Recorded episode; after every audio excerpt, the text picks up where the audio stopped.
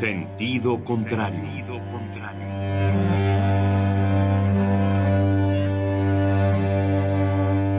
El Museo Universitario del Chopo presenta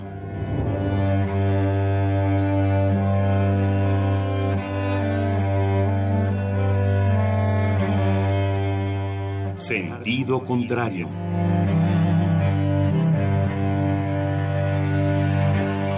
Una emisión de Marcelino Perellón.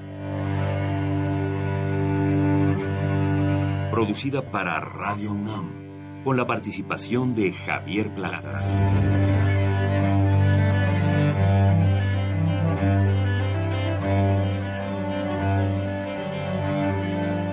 A veces es la manera de llegar más rápido.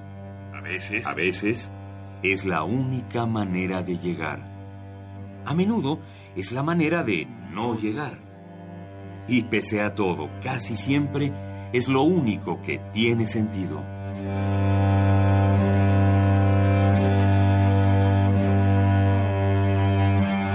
Sentido contrario. Sentido contrario.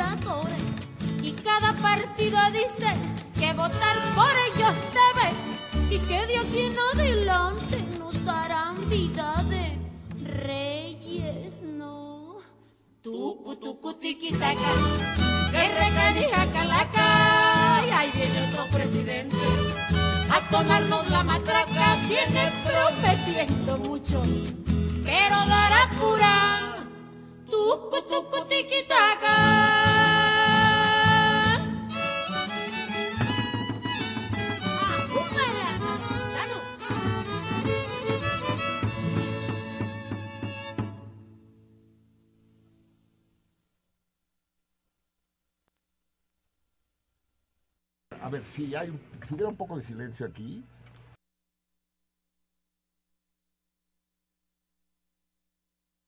Es en la noche de muertos aquí. Sí. Recuerdo cuando Vika me decía, y entra una señora al cineclub con su bolsa de plástico. Sí, sí. Sí. Sí, sí. No hace mucho de eso. Buenas noches, amigos salmones. Buenas. Buenas las tengan ustedes. Aquí estamos. Noche de muertos. Pues ya no se sabe si es noche de muertos o noche de qué chingados, porque así eso es un desmadre. Se junta el puto Halloween intolerable con el- los muertos chiquitos, los muertos grandotes, los muertos buenos, las brujas, los demonios. La muerte chiquita. Y los pandas.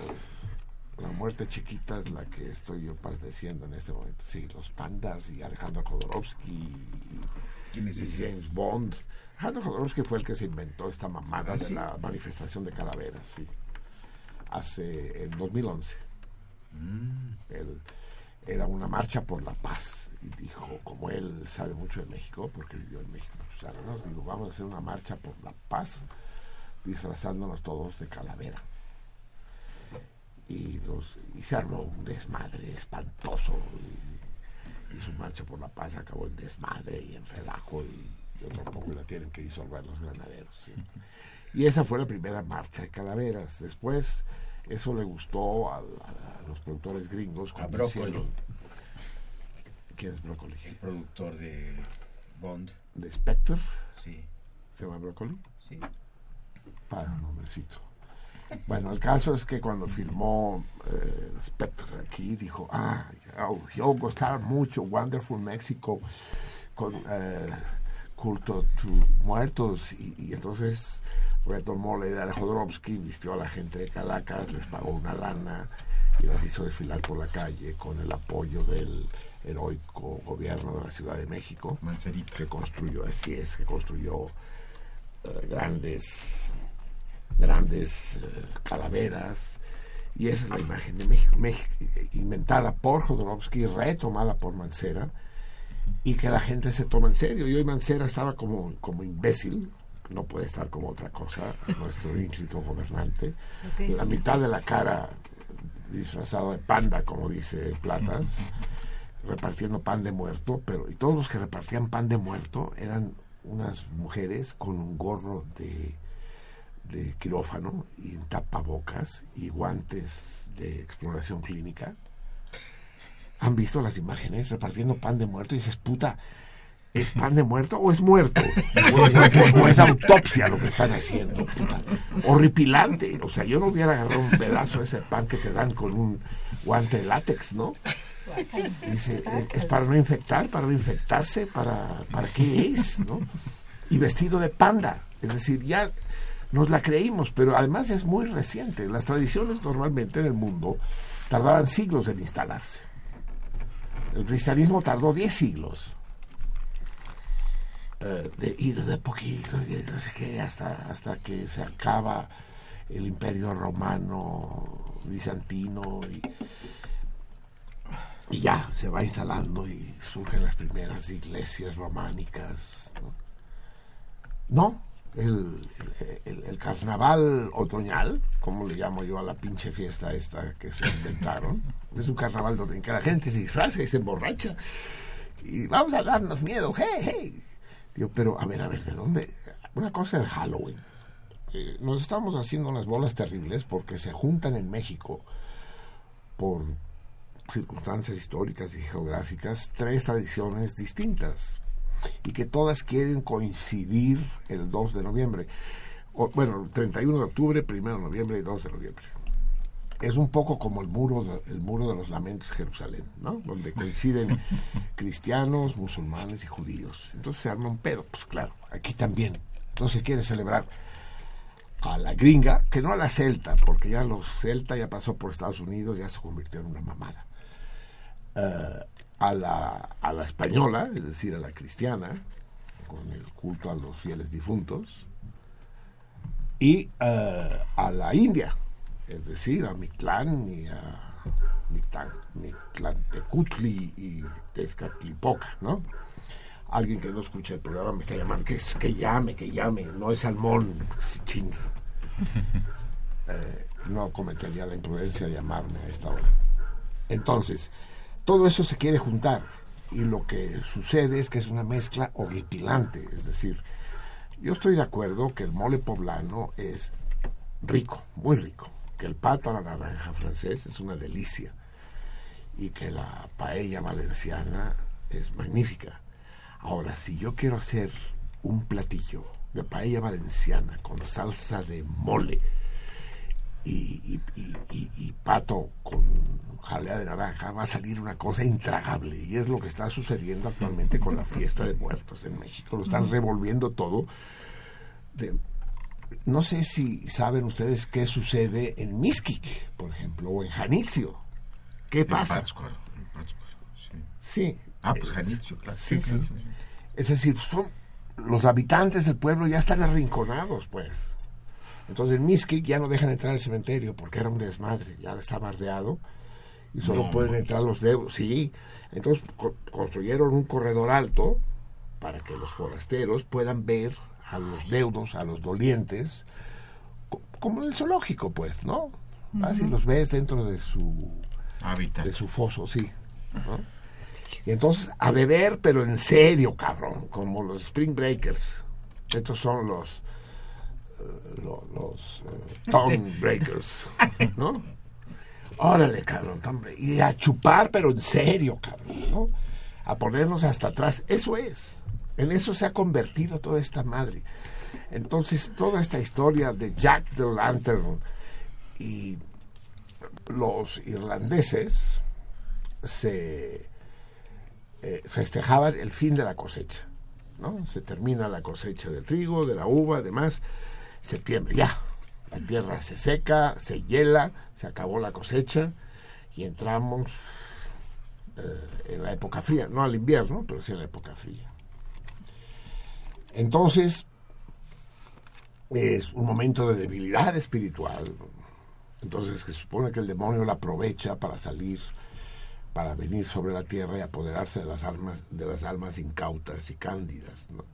Entonces, para espantar al demonio, para exorcizarlo, se visten de demonios o de seres eh, como con la, caba, la cabaza. No, no, no, los monstruos y esos, los muertos vivientes y la chingada. Eso es de nuevo el cine gringo, pues, es como James Bond. No, con las calabazas y lo del trick or, or, or, or treat. treat. Y eso de los niños, eso ya no es irlandés, no es celta, eso es gringo. Mm. Que es una combinación con el Thanksgiving Day y el Christmas y el pinche menjurje. Pero entonces de lo que se trataba era que el demonio, al ver a otro demonio, dice, no, cabrón, ahí no me, esta, esta alma no me, no la poseo, ¿no? No la hago mío, pues no me conviene, ¿no? Entonces uno se protegía dis- disfrazándose de bruja. Y era una celebración, sí, festiva, porque era... el Y eso siempre ha pasado. Las costumbres a lo largo de la historia de las culturas se contaminan unas a otras y se van pasando y, y no hay pureza en este mundo. Nada es original, nada es inédito. Todo proviene de algún lado, como los seres vivos. Todos tienen un ancestro, todos tenemos padres, todos descendemos de algo o de alguien. Igual los libros, dicen es un plagio. Todo libro es un plagio. De algún lado sacó Cervantes su, idea del Quijote. Entre otras cosas, alguien le enseñó a, hablar y a escribir, pues, ¿no? Sí. Pero ahora sucede algo distinto, pues, porque los tiempos, the times are changing, como diría un personaje de moda. Eh, y ahora lo que sucede es que el poder del dinero de los mercaderes del templo ha aumentado inmensamente. Y entonces, a través de los medios y a través de, la influencia comercial, se pervierten las cosas. Estaría muy bien que llegara el Halloween y que lo adoptaran quienes lo quieren adoptar, pero el problema es que para adoptar el Halloween, o como Papá Noel, pues, que no es una tradición, no es una tradición católica, ¿no? Es una tradición, pues, ni siquiera protestante, de- del norte, ártica, ¿no? San Nicolás, en fin, del este de Europa y demás. Entonces llega la bronca entre Papá Noel y los Reyes Magos y, y San Nicolás, que es el 6 de diciembre. y hay un cuento magnífico de Pere Calders, el gran escritor catalán que vivió tantos años en México, están, están en, en la en la comida de Navidad en Cataluña la, no se celebra la cena. Bueno, ya quién sabe qué se celebra porque también ahí sí desmadre. Pero normalmente lo tradicional es la comida, ¿no? Y llega el Papá Noel con los regalos. Dice, ¿sí a quién busca? Dice, a los niños traigo regalos. Y, ah, los niños felices. Y, no, lo siento, señor, pero es que aquí hacemos reyes. Aquí, aquí. Dice, pero bueno, pero es que los niños me escribieron. Ustedes le escribieron a Santa Claus, cabrones. Ay, perdón, papá. bueno, todo esto es para, todo, todo es para decir que el pobre José Guadalupe, con todos sus Catrinas, ha de estar revolcando en la tumba ante la perversión, la corrupción, la degradación de este, de este, este ritual La ensalada. la ensalada. Es que no El sé, bodrio, si- ¿no? ojalá fuera una ensalada, es un bodrio. Bueno, una ensalada mal hecha, pues. o Que es sea, lo que se llama un bodrio, pues, sí. El bodrio es esa sopa a la que se le echa todas las obras de todo. Y a ver quién chica se lo come, ¿no? Y, y se había generado, porque obviamente la Catrina eh, es una figura extraña, creada en el siglo XX, hace 100 años, eh, hecha célebre por José Guadalupe Posada, el grabador, pero que a su vez la debe haber tomado quién sabe dónde, y que sospecho, sospecho, pero esto es una sospecha personal que si yo fuera más serio justificaría de alguna manera, sospecho bien el término catrena. Catrena es una expresión en desuso para decir cuarteta de versos, una catrena, un- una No viene- copla. No viene de Catrín, de elegante. de- Por eso ahí se confunde Catrena con Catrín y sale Catrina. ¿no? Porque y uno dice, ¿y por qué la muerte sería elegante? O sea, ¿por, ¿Por qué la, la por qué la muerte no está como en todo el mundo con una capucha y un- una capa negra y una guadaña, ¿no? No, y es una señora muy... ¿Por qué? ¿Por qué la, por qué la calaca se vuelve elegante, se vuelve Catrina? Entonces, solo como sospecha, pienso en la Catrena, las célebres calaveras que antes eran muy populares en México y que por una feliz iniciativa de nuestros nucleares en la taberna de sentido contrario se hizo un concurso de auténticas calaveras, unas mejores que otras, pero ya hablaremos de ello un poco más adelante. Pero eso sí es padre, eso sí es acendrado. Aquí el término acendrar es fundamental. Acendrado es aquello que tiene sustento, que tiene raíces, que tiene savia, que vive. Y, lo otro es hechizo, lo que es superficial, que es plástico. Es, no hay que confundir eh, las plantas que germinan en el invernadero con el plástico del techo del invernadero. Y han pasado por esos campos de fresa, todas cubiertas, cubiertos de plásticos. O sea, ni siquiera eh, vieran, no los pintaba, cabrón. Igual y sí, porque el pinche Vincent se las sabía de todos los colores. Pero, pero esta historia, que, que, no existe en Estados Unidos, tampoco hay nadie se disfraza de pandas, ¿no? O, de Caracas. El presidente de la República en persona, cabrón, festejando la ofrenda de muertos de los pinos. ¿Qué no es un estado laico este? que no me vengan con mamadas porque el ritual el, ritual de la fiesta de muertos es una fiesta religiosa sea celta sea cristiana sea protestante sea católica o, sea mexica. Exacto. Es una fiesta religiosa. En los pinos no puede haber una ofrenda de, de muertos pinche peña. Entiéndelo cabrón pero no, como es popular, cabrón, y de lo que se trata en este mundo es popular. Es de no joder. sí, no joder, pero pues a mí me jodió. sí, dice, dice, no se nota, pues eso se notó, cabrón. Desgraciadamente se notó. Y, se notó el circo infame de, de, Mancera vestido de, de cirujano repartiendo pedazos de carne humana disfrazada de bizcocho en el zócalo. si todas en fila, ¿no vieron? Vean las fotos, sí. todas las enfermeras con sus guantes de látex y sus gorros y sus tapabocas. Y... A alguien se lo ocurrió y dice, no, no, no, para que sea bien higiénica la cosa. Entonces ya no se lo den, ¿por qué no les hacen una transfusión, cabrón, del de suero glucosado.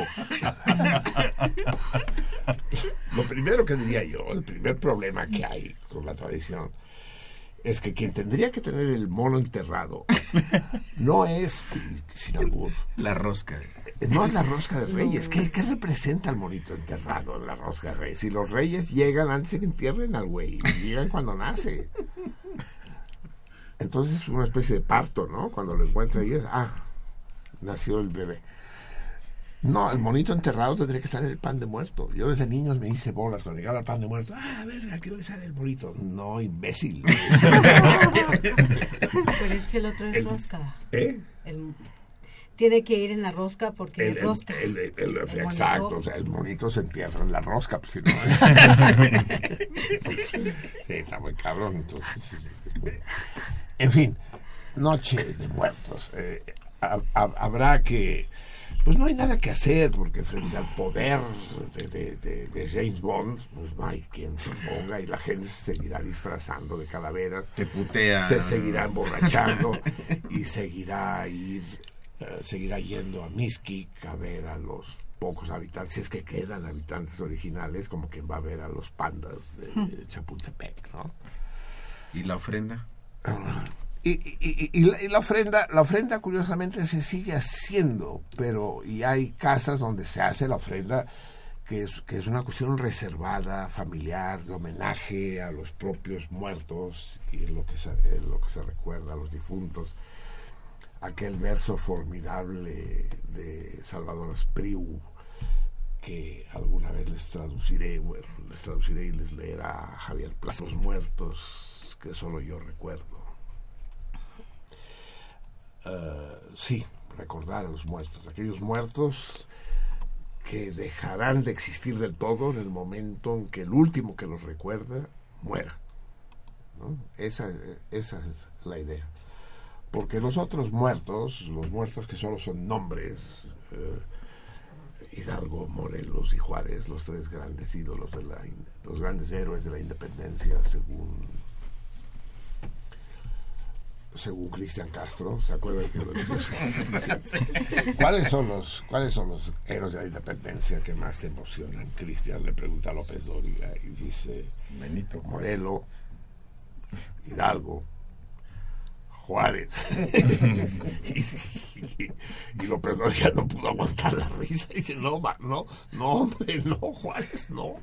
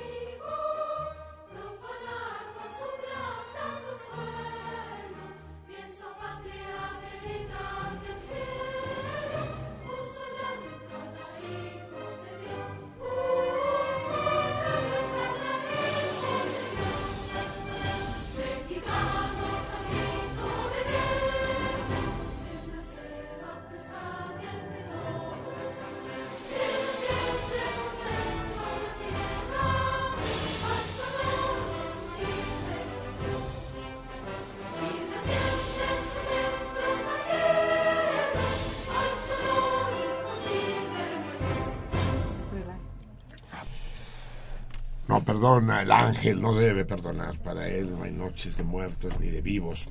Aunque digamos, hoy sí, lo prometido es deuda, hoy sí nos vamos a enfrascar, mi invitado de lujo, el, querido Iván Vergalago, el Terry Iván, y yo en una discusión acerca de, de los premios Nobel, de los de los Bobs Dylan y compañía. Incluso viene preparado, viene con su camiseta que dice Rolling Stone. viene con su, camiseta de guijarro. Buenas noches, querido Iván. Buenas noches, Marcelino, muchas gracias. Es un gran placer tenerte aquí, ya lo sabes. Y, estar acá también. Nos vemos poco recientemente porque desde que eres cabeza de familia, las obligaciones domésticas te, te acaparan. Así es. Bueno, que a menudo que la pequeña que se llama Narda. Narda. No hay nada peor en este mundo que unos padres con imaginación. Narda. ¿Es, ¿Es creación original o hay otras nardas? No, hay más nardas. ¿Sí? Sí, sí, sí. Sí, hay, ahorita hay una, una chef eh, de relativa fama Narda Lépez. ¿Mexicana? No, argentina. Narda. Y, mm, y bueno, y el cuento de famoso de, sí. de Elizondo. Sí, sí, sí, pero bueno, Elizondo lo utiliza en un sentido precisamente, como dicen, pura patérebus, pero es un bello nombre, una sonoridad eh, muy bonita, sorprendente. Y y le va a pasar a la pequeña lo que pasa a todo el mundo, que es ella eh, con los nombres propios, los nombres de pila, pues extravagantes en el buen sentido de la palabra, los nombres de pila originales, es uno el que hace el nombre, no el nombre el que lo hace a uno, ¿no? O sea, si se, llamara María, pues Fuchi, nombre de galleta, ¿no? Eh, eh, pero en este caso, Narda será lo que, lo que lo que quiere puede hacer la pequeña Narda que ya tiene dos años. No, que dos años. ¿Cuánto tiene? Nueve meses. Bueno, no, no, no, no, los años, nueve meses, ¿qué, tanta diferencia hay? hay? únicamente 15 meses de diferencia acá. es tan chiquita es la Narda, sí, qué hermosa. Un beso para ella y para su mamá. Por supuesto. Bien, tu amigos míos. Uh, a ver, es que hoy tenemos un tenemos más problemas que de costumbre. Eh, a ver, a alguien de producción, hoy no tenemos al 3 con nosotros, sí, ven. Vamos a decirlo al aire porque si esperamos eh, no estar al aire va a ser complicado. Nuestro nuevo fichaje, el querido Fernando Quinto, le voy a pedir que me eche la mano. Claro, Marcelino. Eh, bienvenido. ¿Cómo te sientes? Bien, perfecto.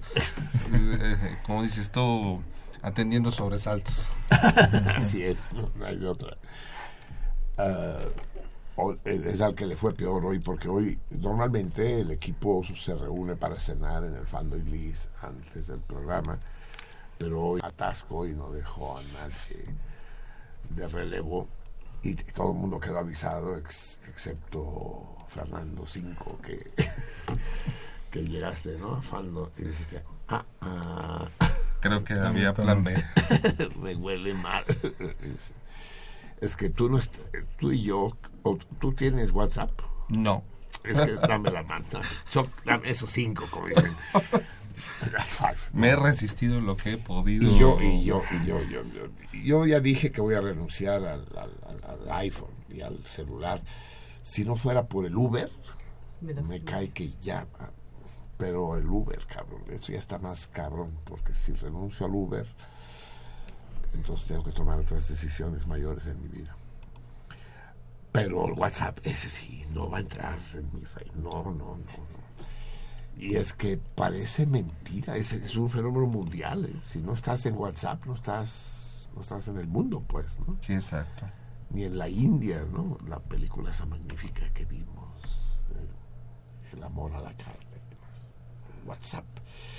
Cada vez que me lo, me lo preguntan me, me conflictúan porque pienso hacia, eh, pienso, este Cabilo, eh, ¿cómo le explico? ¿no? Pues, justamente lo que tú estás diciendo, Así ¿no? La resistencia que he llevado porque Así coincido. Entonces te pido, por favor, uh, búscame en uno de estos artefactos diabólicos, un iPhone o un equivalente, un un teléfono inteligente, por eso uno de estos. Uh -huh. L'été indien, L apóstrofe, L'été indien, tú que sabes francés. L'été indien, de Jules Dassin. Uh -huh. ¿Sí lo buscas? Sí. Y le, y le pides, pues ya no sé qué versión escoger, una que, que se vea padre, pues. Y le pides al 133 que la ponga cuando se lo pida yo. De acuerdo. Sale. Lo l'été indien. Sucede algo que el clima de la Ciudad de México está contradiciendo. Eh, y sucede lo siguiente, es que no, por razones que no vienen de esta hermosísima canción francesa, pre eh, movimiento sesentero de la, de la canción francesa. En, en Francia existe la chanson, que es Maurice Chevalier, Edith Piaf mismo, y después la nouvelle chanson, que son Brassens, Leo Ferré, Moustaki, en fin. Pues ahí en medio está Jules Dassin y esta canción hermosísima que es El verano indio, L'été indien. Resulta que en Estados Unidos, entre los pieles rojas, y y ya que hablo de los pieles rojas, fíjense, fíjense cómo, cómo está pervertido todo el negocio. Mientras esperamos que nos, que nos eh, establezcan comunicación con nuestro capsulista de hoy, que es el doctor Moreno Wenche. Fíjense cómo es perversa la cosa. Dicen que en México no hay que decir indio, que es peyorativo, que hay que decir indígena, que es respetuoso. Parece ser que a la gente que así sostiene no le cae el 20 de que indígena significa natural de las Indias, es decir, indio. Pero no digas indio, suena feo. Indígena. Pero sin embargo, si tú le dijeras a un, a un piel roja o a un cherokee que es un indígena, lo estarías humillando. Ellos son indios. Allí ser indio es un orgullo, es un emblema. ¿Cuál es la imagen del indio en la orilla izquierda del Bravo? pues es un cabrón ataviado con un penacho magnífico de plumas y que va a caballo con, con su rifle y que, que da miedo, ¿no? Al que se tiene que enfrentar el quinto de caballería, ¿no? Y, ataca a los fuertes hasta y tiene que luchar contra Buffalo Bill y la chica.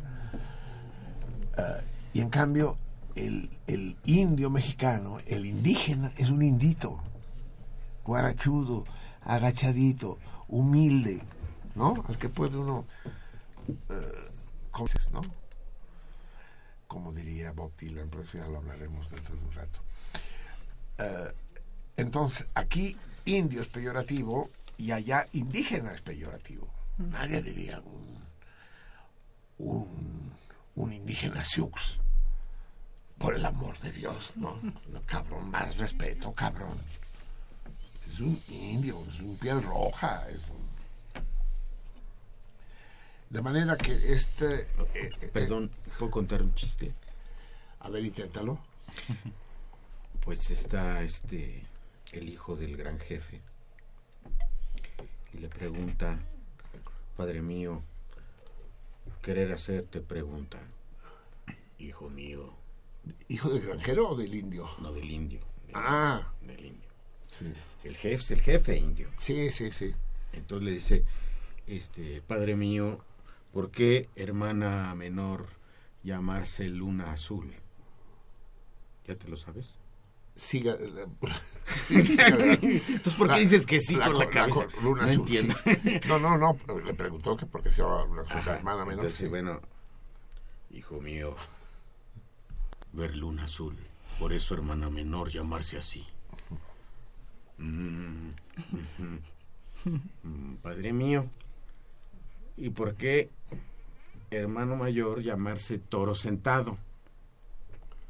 Hijo mío, cuando tu madre parir, yo salir, ver toro sentado, por eso hermano mayor llamarse toro sentado.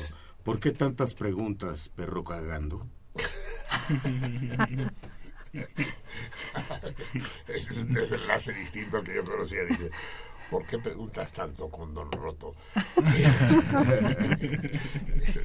con bifurcaciones. sí, bueno, las historias como... Así es, como todas, ¿no? Es, eso recuerda las historias. Creo, no sé si es la canasta de cuentos mexicanos, si es de Rojas González o de Ricardo Pozas la historia del, de bicicleta, ¿no? Cuenta que entre los, no sé si es entre los mazatecos o en alguno de los pueblos indios de, la América Ítzmica, existe la costumbre, la tradición del nahual, y es el nahual el que protegerá al recién nacido a lo largo de toda su vida. Entonces, creo que es de Rojas González, sí. Entonces echa harina de maíz. Durante la noche del parto echa harina de maíz alrededor del jacal para ver qué huellas deja el nahual que visitará la casa y, y que será el que le dará nombre apelativo al recién nacido. Y, bueno, el parto se complica, es necesario llamar al, al, comadrón, al chamán. No sé cuál será el masculino de comadrón, al comadrón. Y llega, llega el, el comadrón, pues el partero, ya tiene el parto y todo sale bien. Y en la mañana el padre sudoroso, cansado y nervioso, medio pedo de toda la noche en vela, ayudando a atender el parto, sale a ver las huellas del Nahual y eran las huellas de la bicicleta del partero. Entonces, el pequeño se llamó a partir de ese día y durante toda su vida el bicicleta. Creo que es de Rojas González y es, es debe ser primo de tu perro cagando. ¿Del demonio? el, torito será dentro del momento, ah, porque en pocos segundos, supongo, tendremos en la línea a, a Raúl Moreno, que nos hará su cápsula de hoy, porque hoy es en el viejo calendario gregoriano, primero de noviembre. De hecho ya es 2 de noviembre hoy, pero ayer fue martes primero de noviembre. De hecho fue el 10 brumario y como es múltiplo de 10, es un instrumento agrícola. En, en este caso, eh, uy, yo creo que aquí tenemos un problema de traducción, pero afortunadamente está con nosotros un francófono de pro. Acércate, eh, Fernando Quinto. ¿No es el arado? Eh, es lo que dice aquí, pero yo, yo, yo tengo una confusión, eh, o, mi francés está mal, o lo que está mal es aquí, porque dice que el 10 es charrue. ¿Qué, ¿Qué, quiere decir charrue? Arado. Entonces estoy mal, perfecto, muchas gracias. No sé por qué yo pensé siempre que charrue era carreta. ¿Cómo se dice carreta en francés? Chariot. Chariot, chariot. Sí, chariot. pequeña. voilà. Arado. Entonces la chariot es arado, o sea que sí es el día arado. ¿No? Y aquí estamos de bueyes. Y aquí estamos nosotros de bueyes. Deberíamos haber traído, deberíamos poner, lo que pasa es que tenemos mucha música, mucha para hoy, ¿no? Pero tenemos que poner el barzón. Y sería un buen torito para el día de hoy preguntar pero sí lo encontrarían fácil en internet. ¿Qué parte del arado es el barzón? ¿No? ¿Se acuerdan que va de, en la canción? Va se me reventó el barzón, sigue andando. Pero va, va describiendo otras piezas, ¿no? Supongo que el barzón es algo así como la...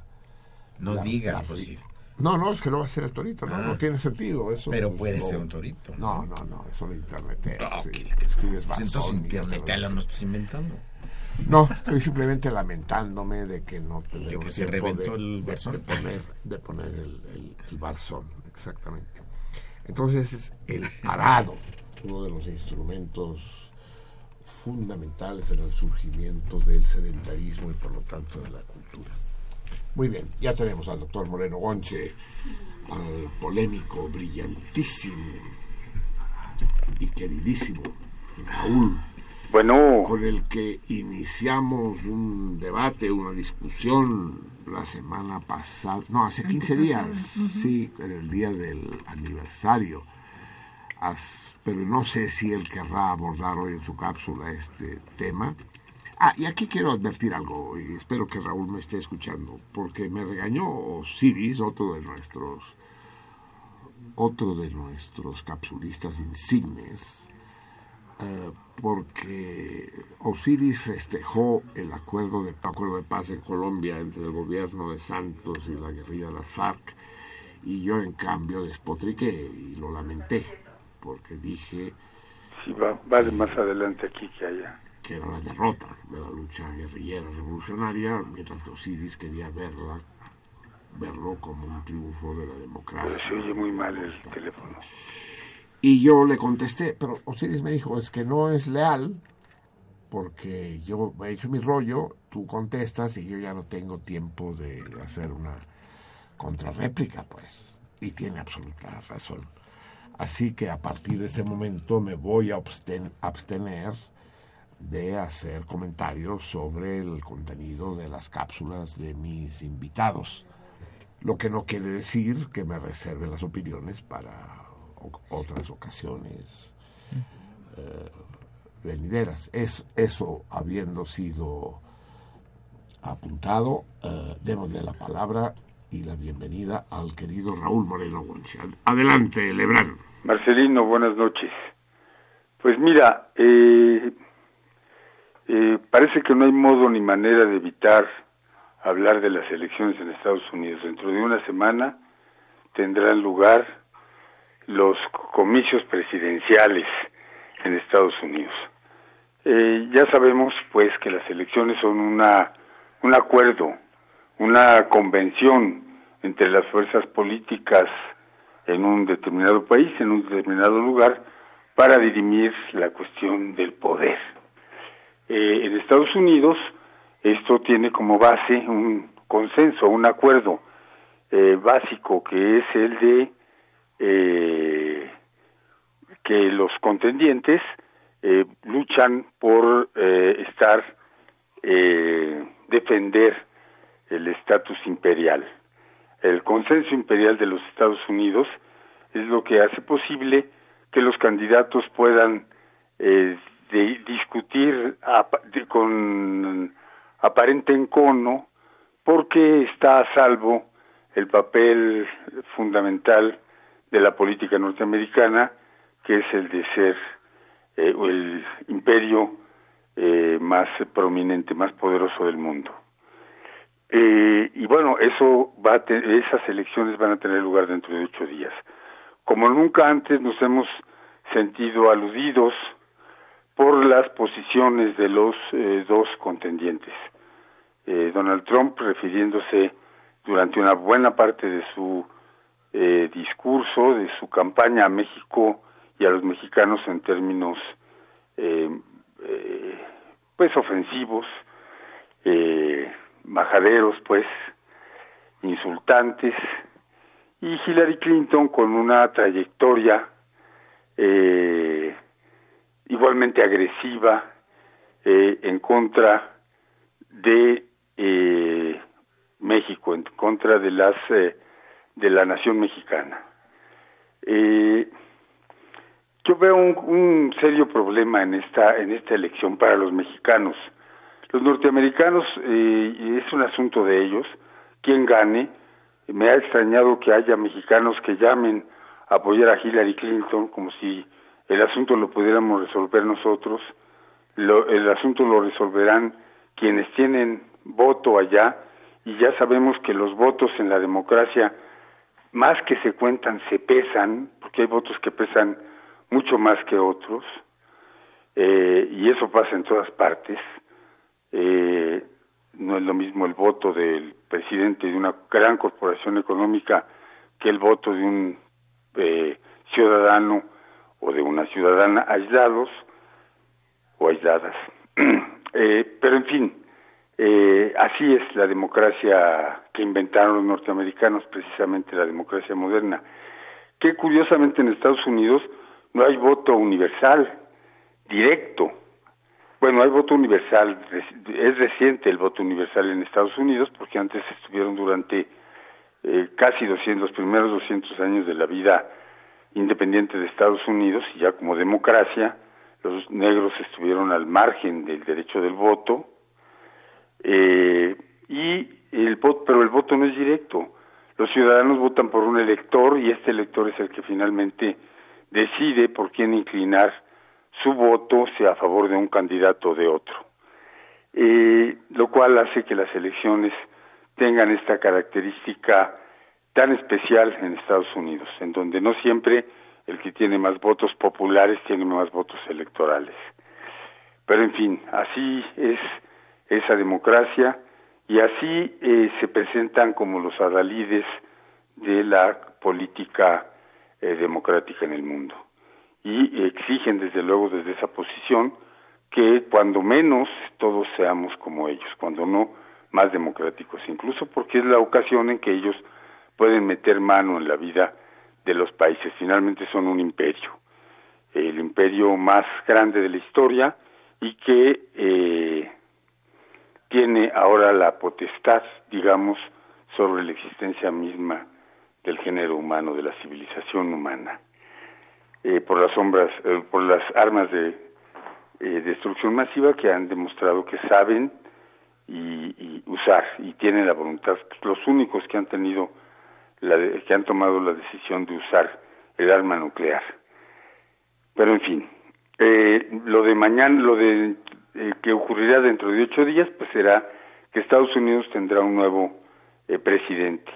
Eh, se ha dicho que Donald Trump no quiere ganar, por ejemplo, que, que él lo que quiere es hacer un buen negocio con las elecciones, perder y a partir de eso ganar eh, grandes favores de parte del poder para seguir adelante con sus negocios. Es posible que esto sea verdad.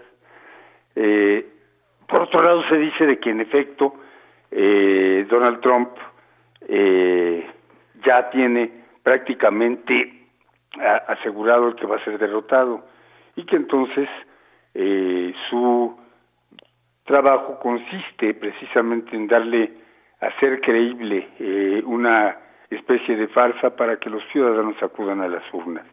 Yo creo que hay un poco de todo. No es eh, sencillo el sistema político norteamericano ni el conjunto de situaciones y de patrañas que ahí se, se llevan adelante con motivo de las elecciones.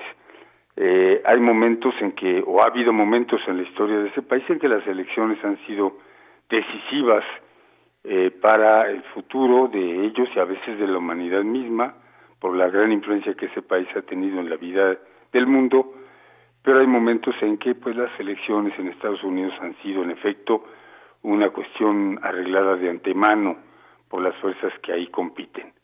En este caso yo no sabría decir a ciencia cierta de qué se trata, pero evidentemente hay una gran expectación porque se ha hablado de que Trump es una especie de monstruo y Hillary es un, un ser angelical que es la contrapartida de Trump. Me preocupa esto porque como Trump ha tenido como su objetivo denostar a México, eh, el triunfo de Hillary puede ser manejado. De hecho, la idea de que gane Hillary se está manejando en nuestro país por un grupo de, de personajes de la vida pública como una gran posibilidad de México, como que los mexicanos debemos estar eh, a favor del triunfo de Hillary y que si Hillary triunfa le vamos a deber el que nos haya salvado de Trump. Eh, es muy peligroso porque entonces Hillary llegará con un cheque en blanco frente a México eh, y ya sabemos que es el poder norteamericano es un poder muy abusivo. curiosamente, por primera vez en casi 200 años, en 170 años quizá, eh, un secretario de Estado va a ser puede ser presidente de la República, el, de la República Norteamericana. El último secretario de Estado que fue presidente de los que, fue presidente de los Estados Unidos fue James Callahan. Este hombre fue secretario de Estado precisamente en la guerra de Estados Unidos contra México, que despojó a México de la mitad de su territorio. El gran despojo como se le ha llamado. Bueno, pues eh, eh, desde entonces un secretario de Estado no eh, postula para la presidencia y es probable que una secretaria de Estado como Hillary Clinton llegue a la, a, la, a la presidencia. Y esto es un gran riesgo para el mundo y para la propia democracia norteamericana. Curiosamente los norteamericanos han cuidado ese hecho de que una gente con el gran poder que alcanza como secretario de Estado no añada a ese poder el poder de la presidencia. Y entonces se generen situaciones eh, de, de, abuso del poder o de la posibilidad de que se abuse del poder en un país que presume de un poder contra, eh, balanceado, de un poder que encuentra sus contrapesos. Y esto, pues, en primer lugar, es peligroso para quienes vivimos al lado, quienes dormimos al lado del elefante. Eh, es, es eh, preocupante pues que haya una corriente en México que busque ver en Hillary Clinton esta posibilidad. Solamente basta eh, recordar los antecedentes de Hillary Clinton como secretaria de Estado durante el primer periodo presidencial de eh, Barack Obama. Hillary Clinton, bueno, el, el muro de el muro que dice Trump que va a poner, ya lo, empezó a poner Bill Clinton cuando fue presidente y lo continuó Hillary Clinton en su condición de secretaria de Estado. Más de mil kilómetros de muro construyó la señora Clinton. Eh, la señora Clinton deportó durante todo el régimen de, Barack Obama, durante la presidencia de Barack Obama, se deportaron dos mil, dos millones seiscientos mil mexicanos eh, trabajadores eh, eh, mexicanos que laboraban en Estados Unidos. La señora Clinton, durante el periodo que fue secretaria de Estado, deportó a dos millones, el récord norteamericano de deportaciones. las operaciones de tráfico de armas para las bandas de narcotraficantes como Rápido y Furioso tuvieron lugar cuando la secretaria de Estado era la señora Clinton.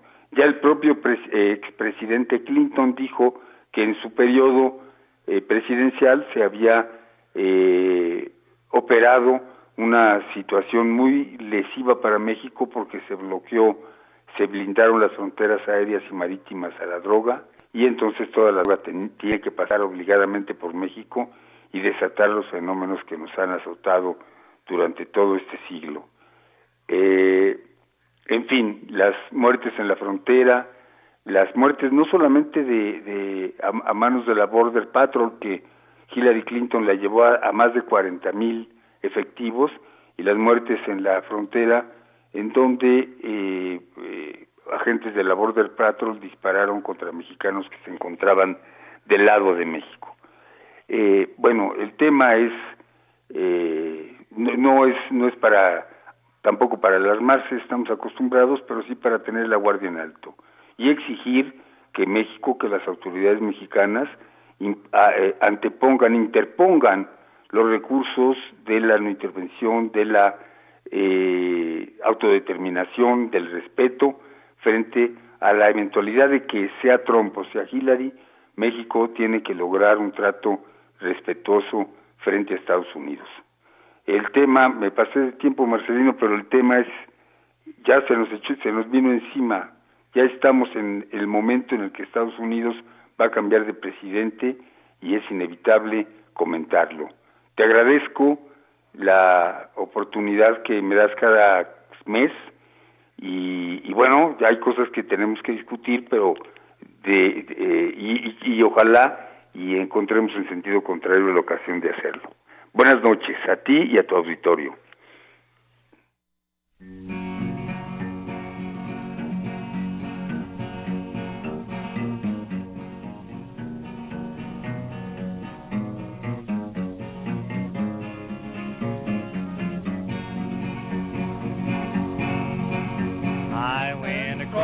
River, I lay down to sleep. When across the river, I lay down to sleep, and I woke up, had shackles on my feet. It takes a worried man to sing a worried song. Takes a worried man to sing a worried song. I'm worried now, but I won't be worried long. Twenty-one links of chain around my leg.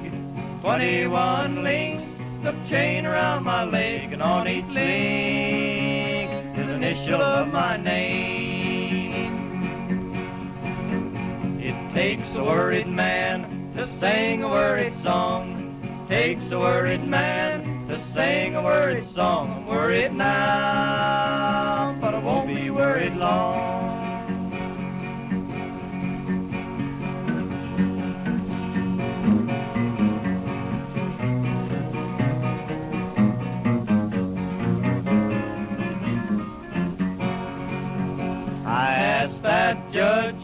What's gonna be my fine? Ask that judge, what's gonna be my fine? 21 years on the Rocky Mountain line. It takes a worried man to sing a worried song. Takes a worried man to sing a worried song. Worried now, but I won't be worried long. That train 21 coaches long. Train pulled out, 21 coaches long. And the woman I loved on that train and gone. It takes a worried man to sing a worried song. It Takes a worried man to sing a worried song. Worried now, but I won't be worried long. Twenty-one years, pay my awful crime. Twenty-one years, pay my awful crime. Twenty-one years, and I've still got ninety-nine. Takes a worried man to sing a worried song. Takes a worried man to sing a worried song. I'm worried now, but I won't be worried long.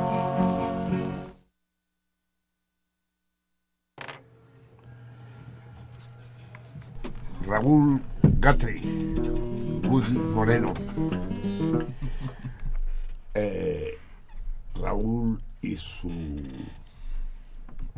filípica en contra de la política gringa de dominación, sus estratagemas y en particular sobre esa celada que representa Mrs. Clinton celada que vamos a ver hasta qué punto va a funcionar o no va a funcionar, porque cuando volvamos a estar frente a los micrófonos, ustedes y yo, bueno, yo frente a los micrófonos, ustedes detrás de los micrófonos, ya sabremos el resultado. No, no lo sabremos, se, estará discutiendo, va a ser la noche del 8. Entonces a esta hora, dentro de una semana, estaremos discutiendo yo, eh, y Goody Guthrie, Guthrie, el amor de mi vida. Si Raúl Moreno es uno de los amores de mi vida, Goody Guthrie es el otro. Bueno, otro. otro más. Eh, tampoco tengo tantos. El caso es que yo al principio vi muy clara la, todo, todo el armazón de la maniobra. Eh, no hay ninguna duda que tal como dice el doctor Moreno Wonche, Hillary Clinton es la candidata de Estado. Claramente, el establishment. Eh, los, los Obama, ambos, no han cesado de hacer el ridículo, un ridículo similar, si no eh, superior al de Mancera, por ejemplo. Con sus sonrisitas y sus alegrías y bailando y, y baboseando ahorita con el con el Halloween, repartiendo dulces a los niños y bailando. Ridículo, ridículo. Qué contentos estamos. Y Trump, Trump, ya no lloré. ¿Qué es Trump? ¿no? Eh, realmente el, blues de Goody Guthrie, el, Worried Man Blues, viene como anillo al dedo, como el otro que decía, mejor al revés, ¿no? Como dedo al anillo.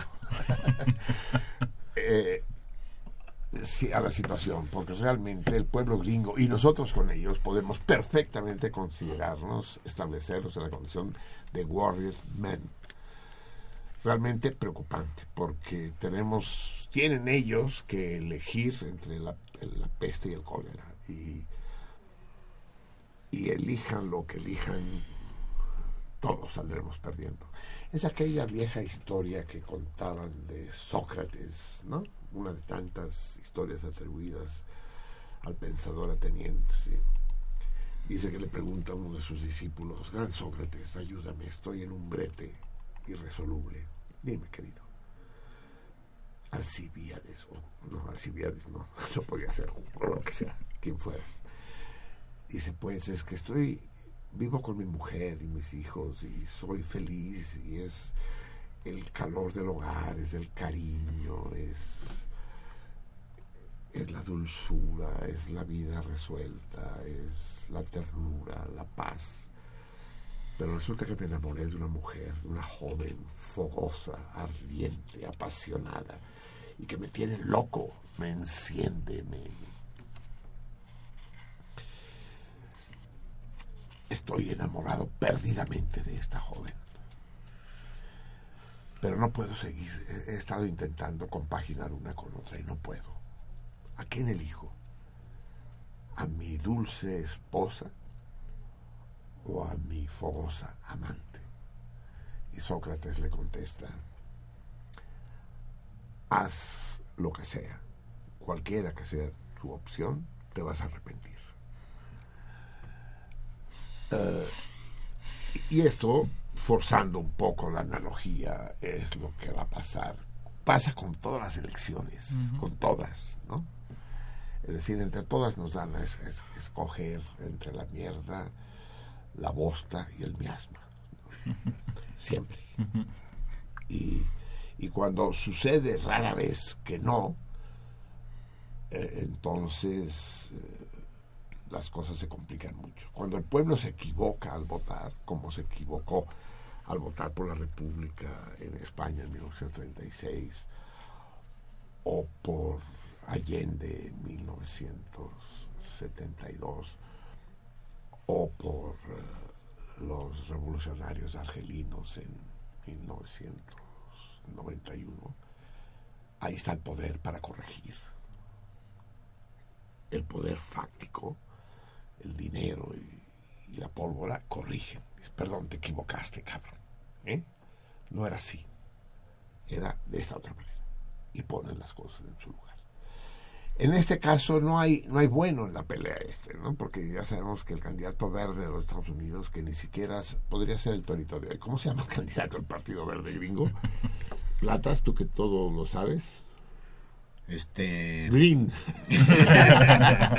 Mr. Green. Greenberg. Robert Greenberg. Eso es. o pues Greenman, no, ¿no? No, hay, no, hay, no hay. Digamos que. El, entonces yo decía, lo que hay es una estratagema. El buen hombre de izquierda, Sanders, Sand, Sand, ya cuando dice de arena, dice, mm,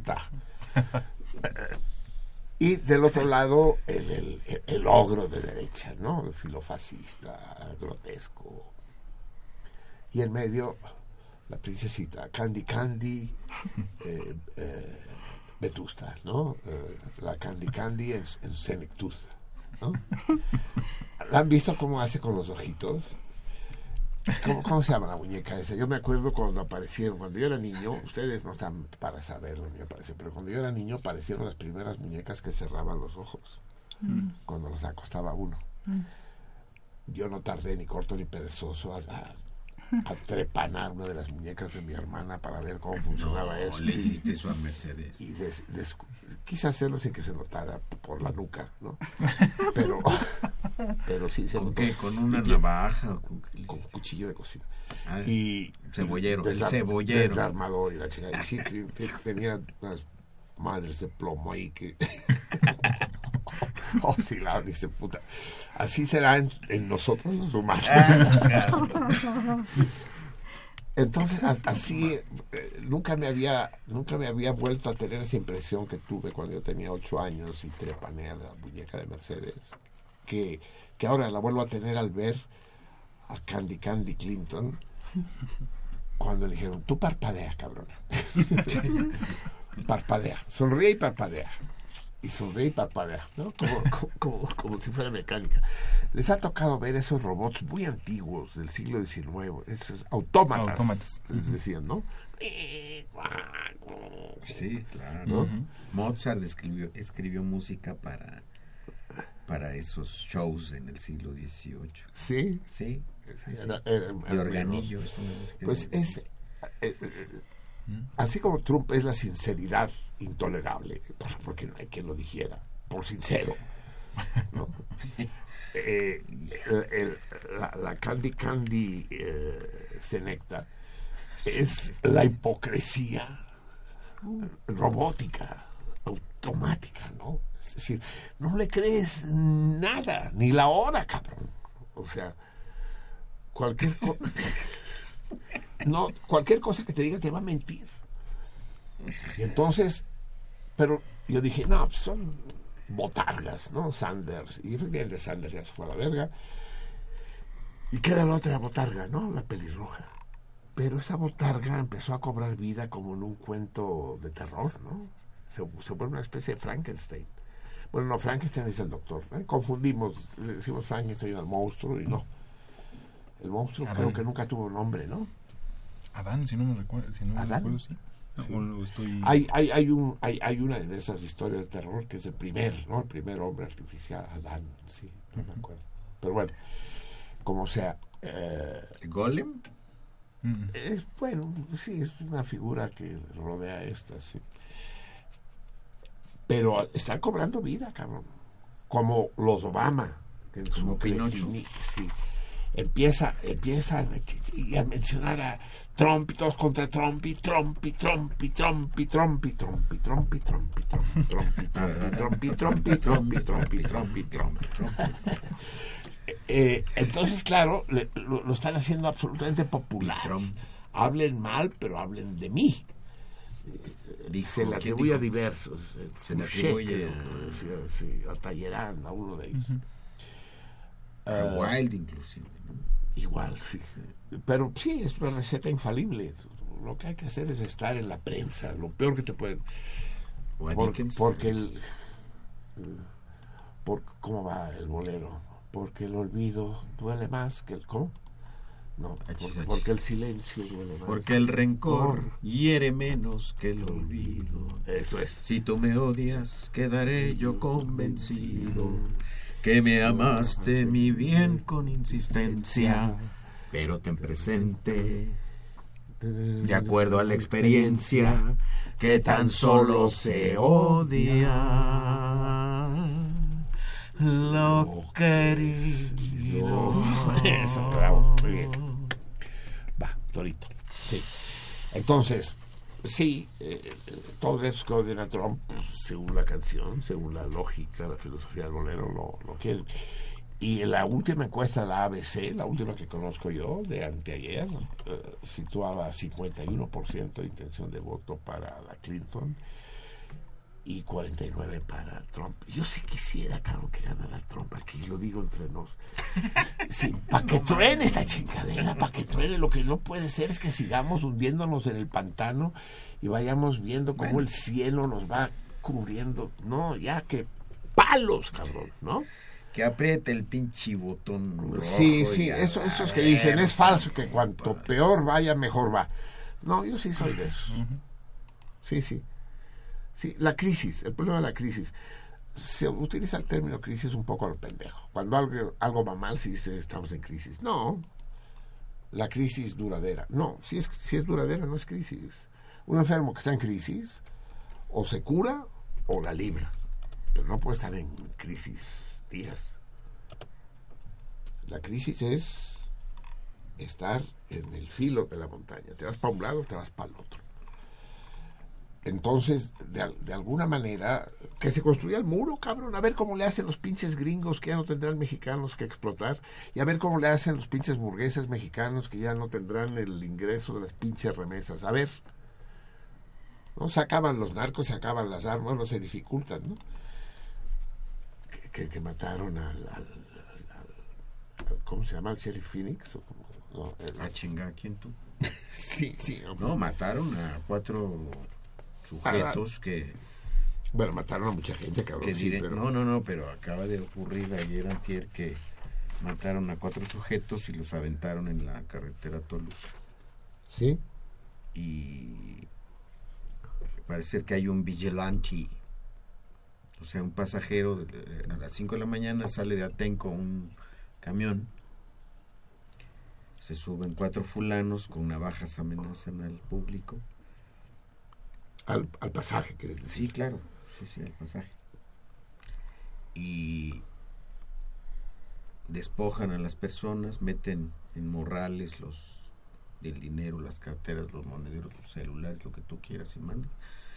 Y cuando se van a bajar, un pasajero se para, saca una 9 milímetros. Sí. Atenco otra vez. Creo que sí, no, no, no sé. En fin. podrá dar No, yo hablaba de otro, de otro en asunto fin. igualmente sangriento. Es el sargento Phoenix, el jefe de los Antrax, ¿no? De la guardia del Mayo Zambada, ¿no? que se lo chingaron también. En fin, eh, pan de cada día, sangre de cada día. Vamos a poner el torito porque ya son 10 para la 1 de la mañana y no lo hemos puesto. A ver, amigos míos, no tiene nada que ver con muertos ni con. pero sí con virus. Eh, un científico célebre, físico, a ver, es que tengo que atinar, o sea, yo me siento realizado cuando el torito me lo resuelven de dos a cuatro salmones. Si son menos, si no lo resuelve nadie, me, me frustro. Mal torito. Es muy fácil poner toritos irresolubles. Es muy sencillo. Eh, pero si me lo resuelven 20, también me siento frustrado, mal planteado. Entonces tengo que buscar exactamente. Hay un uno de los grandes físicos, tal vez no de los más conocidos, pero que sí trabajó con uno muy conocido. Eh, y trabajaron en un, en un proyecto extraño. Eh, dos célebres físicos decidieron hacer negocios, dijeron, pinche ciencia, qué hueva, ¿no? Vamos a ganar dinero, cabrón, ¿no? pues de qué nos sirve habernos quemado las pestañas y aplastado las nalgas durante tantos años. Y, y pusieron un negocio, un negocio que fracasó como buenos científicos que eran. Pero uno de los científicos, el, menos célebre, el otro sí es celebérrimo, el, el menos célebre era un hombre muy solitario, pero un viajero empedernido. Entonces iba de congreso en congreso por todo el mundo, siempre solo, nunca tuvo familia. Y nunca tuvo una casa. Le encantaba eh, habitar en los hoteles, vivía en los hoteles. Es como yo. Yo adoro los hoteles, pero en serio, para mí eh, un hotel es casi, casi tan agradable como un hospital. Y pero depende de qué hotel y de qué hospital, ¿no? Sí, bueno, claro, sí. Pero. Y depende cómo te sientes en el hotel y cómo te sientes en el hospital, sí. Eh, el caso es que el físico en cuestión, pues le gustaba la soledad, pero no tanto, porque le encantaba también recibir correspondencia. Pero no tenía amigos ni familiares. Entonces, por ejemplo, si estaba, eh, estaba de estaba de visita en Viena 15 días, en un hotel de Viena, por ejemplo. Entonces lo que hacía es paseaba por Viena, eh, los cafés, llegaba a un restaurantito y compraba postales. Compraba un bonche, un bonche de postales. Entonces se sentaba en un parque y escribía una postal que se dirigía a sí mismo, con las ideas que tenía de la física. Se me ocurre que si a esta ecuación la integramos con respecto a la variable independiente. Y señor fulanito de tal, hotel, tal habitación, y se lo mandaba. Después iba a tomar un café y se lo mandaba. Después iba a un museo y se mandaba otro. Y así, en total que llegaba la noche al, al hotel y le decía al recepcionista, disculpe, ¿tengo acaso correo? Sí, sí, sí, señor. Ah, qué bien las postales. ¿De quién estoy hablando, cabrones? A ver, ¿eh? ¿Quién era ese personaje? Ya les dije más pistas de las que yo hubiera querido. Resumo. Un, uno de los grandes físicos, no de los más célebres, pero que trabajó con uno de los más célebres, en que intentaron hacer negocio con, con sus descubrimientos. Se les fracasó, pero la particularidad de este al que me refiero era que vivía siempre en hoteles y se mandaba a sí mismo postales. ¿Quién era? ¿Cómo se llamaba? Háblenos al 55 36 89 89, 55 36 89 89 o 01800 50 52 688, 01800 50 52 688. O bien, ah no, estoy diciendo el de fuera de la Ciudad de México, o sea, también nos pueden hablar si están en la Ciudad de México, ¿eh? Y es el 55 36 89 89. Ese no lo había dicho, ¿verdad? ¿Sí lo dije también? Bueno, los dos, ya saben, desde la ciudad 55 36 89 89 y 01850 52 688 o bien escriban a Twitter, escríbanle a la Vica, a la-salmoniza Recuerden, no echen a perder el juego. La respuesta al torito mediante DM, Direct Message, mensaje confidencial. Y lo mismo a Facebook con Laberinto. Sus comentarios públicos a la salmoniza, la espacio, sin salmoniza. Pero la respuesta al torito en inbox, en correo confidencial. Muy bien va a ser la una de la mañana, o sea, tienen hora y media para responder. El, el, el, el premio de hoy es nada menos que un lote de libros de colofón. Nada menos. Poca broma, cabrones. ¿no? Eh, analfabetos, absténganse. Aunque siempre los pueden vender. Y, con, con, lo que cuestan los libros de colofón, para tres, cuatro líneas de coca se alcanza, ¿no? Ah, no sea como esté la coca, yo no soy coco. Y aquí no hay cocos, aquí todos somos bien decentes. Yo sí, yo te coca cero. No, pues comerciales. Sí. Piedra, piedra, cabrón. Sí. Piedra. Pinche pedra. Sí. Muy bien, amigos míos. Ah, les decía, pues, ¿dónde está la mi que esta canción va para ella. Llámenla. Si es que está, está cerca y está desocupada. Es alrededor de los primeros días de noviembre.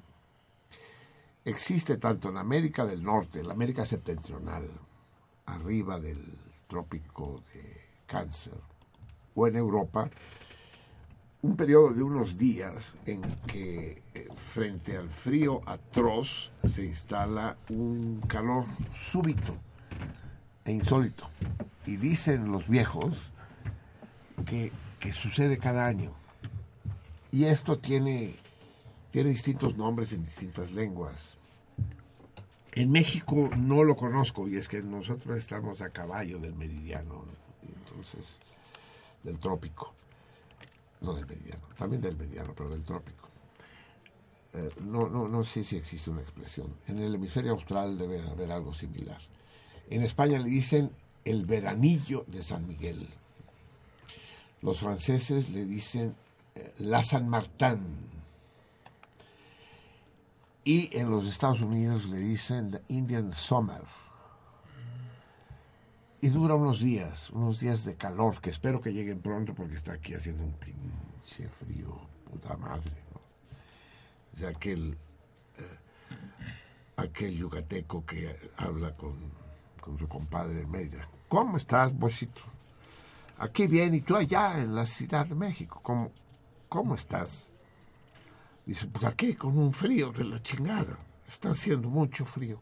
Estoy hablando como indito de... no como yucateco. No se sale el acento. Sí, con un frío, con un frío de la chingada. Y, y, y allá en medio, dice, no, aquí también, con mucho frío, pero con la calor no se nota.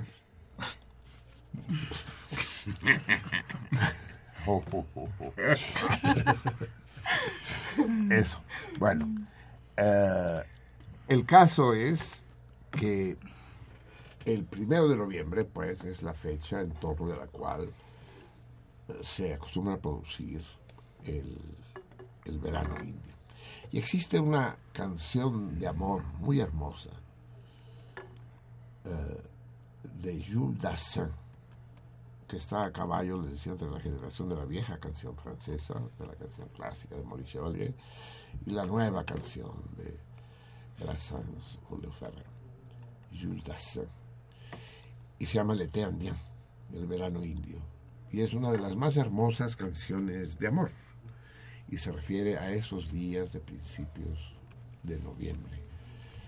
Y habla... El, el, autor, el intérprete, le habla a su amada y le recuerda aquel verano indio que vivieron los dos y le desea que nunca desaparezca aquella calidez que estaba no solo en el aire, sino en el corazón de ambos cuando convivieron el verano indio. Yo conocí a Vika hace exactamente cuatro años, en pleno verano indio, un primero de noviembre. Que la conocí es un decir, ya la conocía antes, pero la toqué por primera vez ese día. Había visto alguna fotografía suya, ella había visto muchas mías, porque yo soy un personaje célebre. pues lo que se va creando. sí, sí, soy una figura pública en internet, en fin, en fin. Pero yo había visto pocas suyas. Recuerdo que cuando le pregunté en Twitter, porque nos hacíamos en Twitter, le dije, ¿y es usted o eres tú? Ya no me acuerdo. Ahorita nos hablamos de usted, porque pero entonces no sé. Yo, yo, yo le hablaba a usted de tú y usted a mí de, de, usted. No. de mí. de mí, exacto.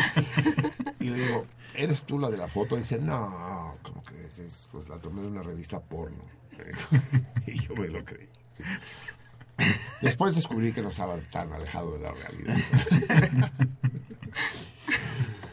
uh, pero no sé por qué, usted tampoco creo que lo sepa, Miri, por qué durante dos meses no usamos Skype o Messenger para vernos, para escucharnos. Después sí nos oímos, nos escuchamos, ¿no? Por teléfono. Pero no nos vimos movernos, ni nos tocamos hasta el primero de noviembre de, del 2012 en el Italianis de Avenida Universidad. Y nuestra primera romántica excursión fue ir al, ir al médico. ya, no doy más detalles. Bueno, si quiere de más detalles. Ese, ese fue nuestro nuestro verano indio, ¿no? Al que, y a ese verano indio le dedicó la versión de Jules Dassin, L'été indien.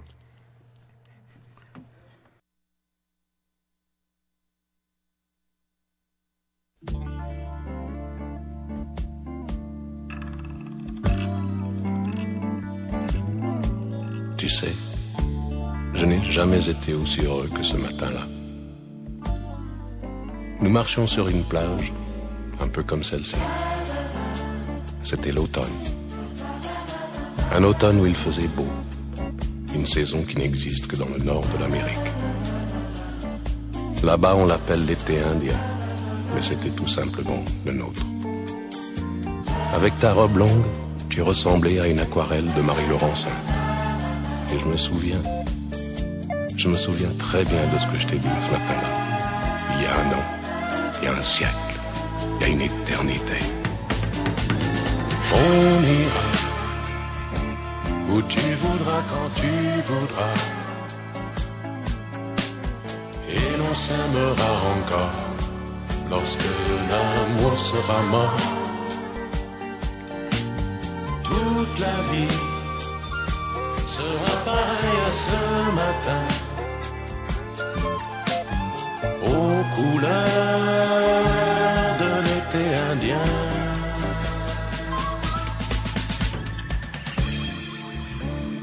Aujourd'hui, je suis très loin de ce matin d'automne, mais c'est comme si j'y étais. Je pense à toi. Où es-tu? Que fais-tu? Est-ce que j'existe encore pour toi? Je regarde cette vague qui n'atteindra jamais la dune. Tu vois, comme elle, je reviens en arrière. Comme elle, je me couche sur le sable et je me souviens.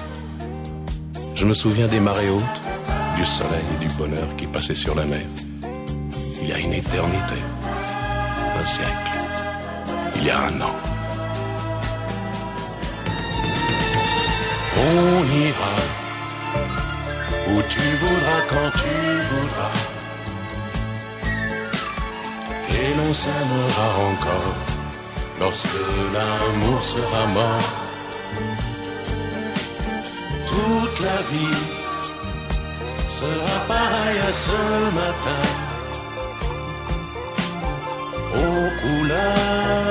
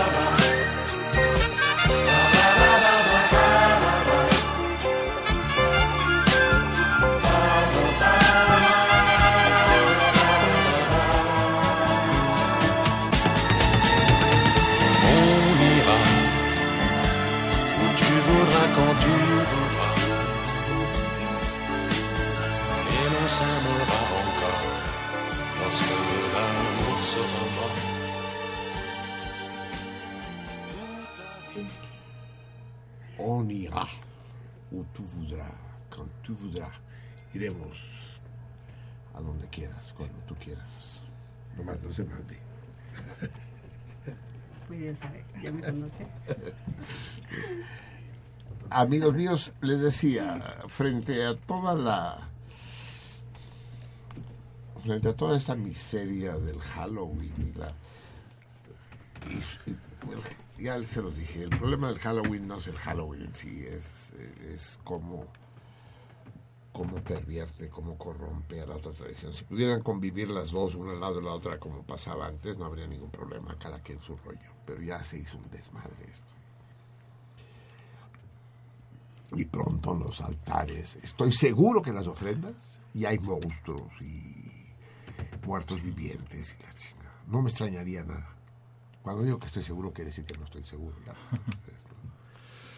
Pues bien, eh, gran iniciativa de los salmones. Creo que fue a través de la potranca eh, de las arboledas y de César Berlanga en Mazatlán y no sé quién más de ellos, porque son una sociedad hermética, una especie de secta masónica de la que no sabe uno grandes cosas. Y el Eliseo creo que también. Y Eliseo, pues, pues, pues, pues sí, el, el, caballero templario, pues no podía ser de otra manera que organizaron este concurso de calaveras y tuvo un éxito muy notable, tanto por el número de participantes, que fueron pues un par de docenas, creo, las, fui leyendo. Algunas de ellas magníficas, no todas. ¿eh? Algunas de ellas muy, muy brillantes. Por cierto, me mandó una, pero que pidió que fuera confidencial, dedicada a mí, nuestra Cecilia, Cecilia Aguilera que fue la productora de este programa, Gran Salmona, ahí ah, estaba en el aniversario. Pero ella pide que sea confidencial, ella sabrá por qué. Eh, pero es muy hermosa. Y, y cómo no mencionar la de Walter Arias, que me la dedica también a mí, la escribe en catalán, el Walter. Cristian. Pero, uh, pero lo que, lo que hicieron, la política, que hay una parte muy positiva de su política y es que que se excluyeron todos ellos. Los salmones, el grupo organizador, no participaron en el concurso, sino gente fuera de lo cual está bien. Lo que pasa es que no establecieron claramente eh, cuáles eran los criterios que utilizaron para designar al ganador y quiénes, y quiénes fueron. Eh, y, resulta que vayan ustedes a saber quiénes mangonearon la elección de la mejor de las calaveras. En todo caso, los concursos literarios, los premios literarios valen todos verga. Apéndice genital masculino. Verga. Empezando por el Nobel y terminando por el príncipe de Asturias. Por el premio y por el príncipe. Eh, no tiene sentido, ¿no? Sin embargo, hubo un concurso, fue un juego y ganó nada menos que tu papá. Vamos a pedirle a Javier que lea la calavera ganadora. ¿Tu papá? Sí. ¿El de Twitter también? ¿Será el mismo? Sí, sí, sí. Ah, es que no sé, pero aquí, ¿qué pasa? Ah, de aquí continúa aquí. ¿Sí? Entonces vas. léela con, como lo leerías en una plaza pública, sí. ¿En una plaza pública? Son catrinas, son catrenas. Sí, ya.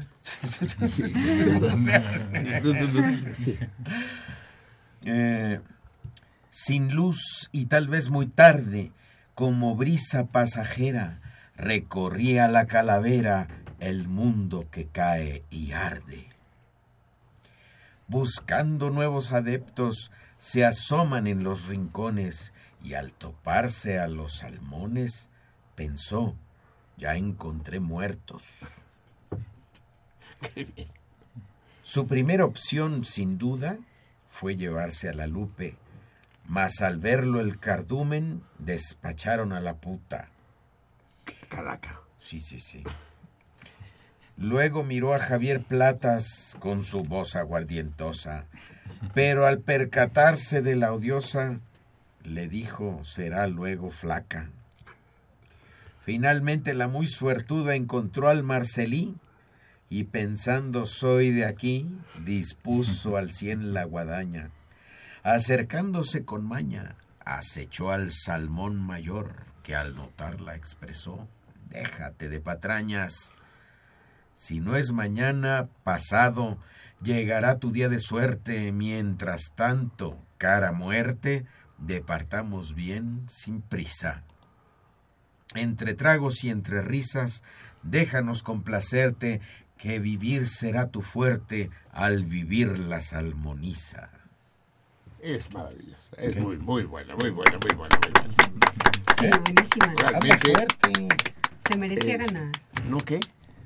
No, es que, ¿No? Omar, di las cosas. No, es que se bloquea. Ah. Y lo toco para que no se bloquee. Ah, Nada más. A, a- a- a- a Javier se bloquea si no lo tocas.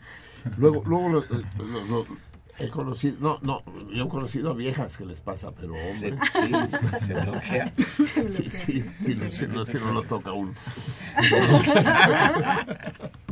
Eso muy bueno. Bueno, bien amigos míos.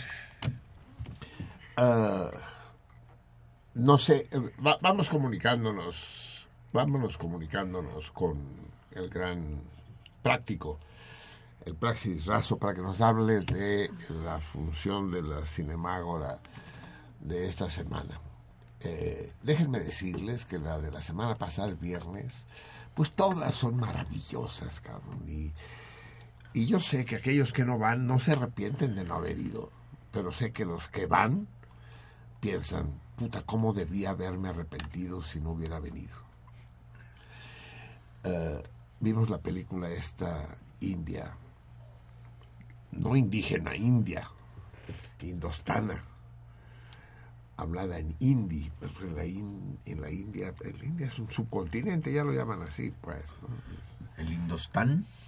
Sí, el Hindustán es una parte, de hecho, pero bueno, por metonimia nos referimos a todos y llamemos, hagamos un acuerdo, ¿sí, Javier, muchachas? Acordemos. eh, Iván, Una llamémosle indostanos a aquellos de allá, para no hacernos bolas. Convenimos In- indios hoy. a los de acá, indígenas en ningún caso, indígenas que lo usen los culpígenas eufemísticos. Eso.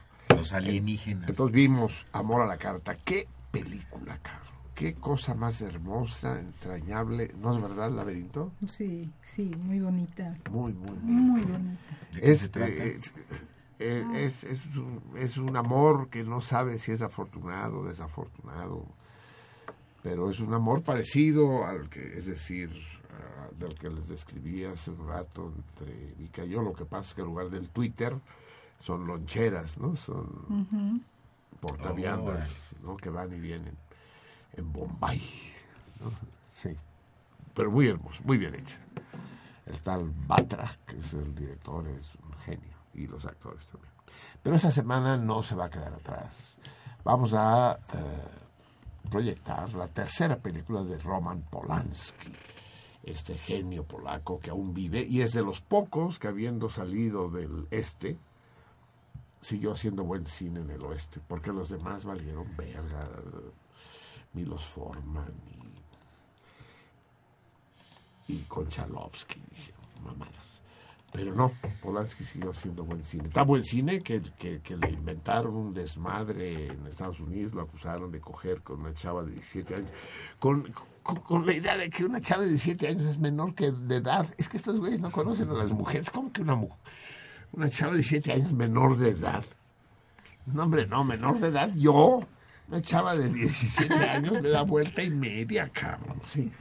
Pero además eran consentidas, o sea, era estupro, no violación. Y eso es cárcel. Y tuvo que huir de Estados Unidos. Pero lo que estaba en el fondo eran los intereses de Hollywood. Primero le mataron a la esposa, ¿no? A, a- a la Sharon Tate. Y que los narcos satánicos, pura madre, que los narcos escogieron como pretexto la historia del bebé de Rosemary, ¿no?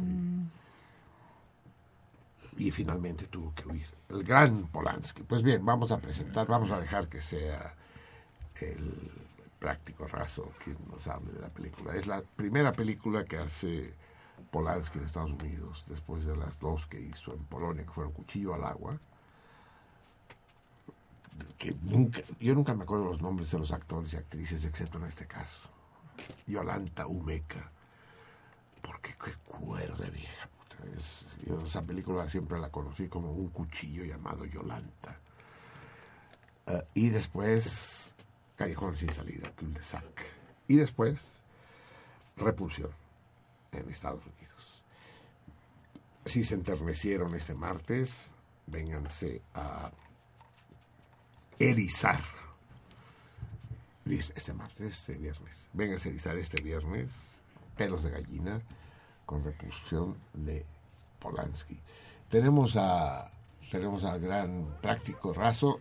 Avanti, práctico, ¿qué nos espera este viernes? No, pues una muy mala noticia, eh, ahora que lo mencionas así, como comparándola con, con la función del, del viernes pasado, pues ahora eh, les auguro que se la pueden pasar muy mal con Roman Polanski, la primera película de Catherine Deneuve, eh, digamos la primera película que la que la lanzó hacia que la proyectó hacia lo que nosotros mismos en la Cinemágora íbamos a ver después con Luis Buñuel eh, ya en una combinación en un cóctel de tiempos y espacios cinematográficos.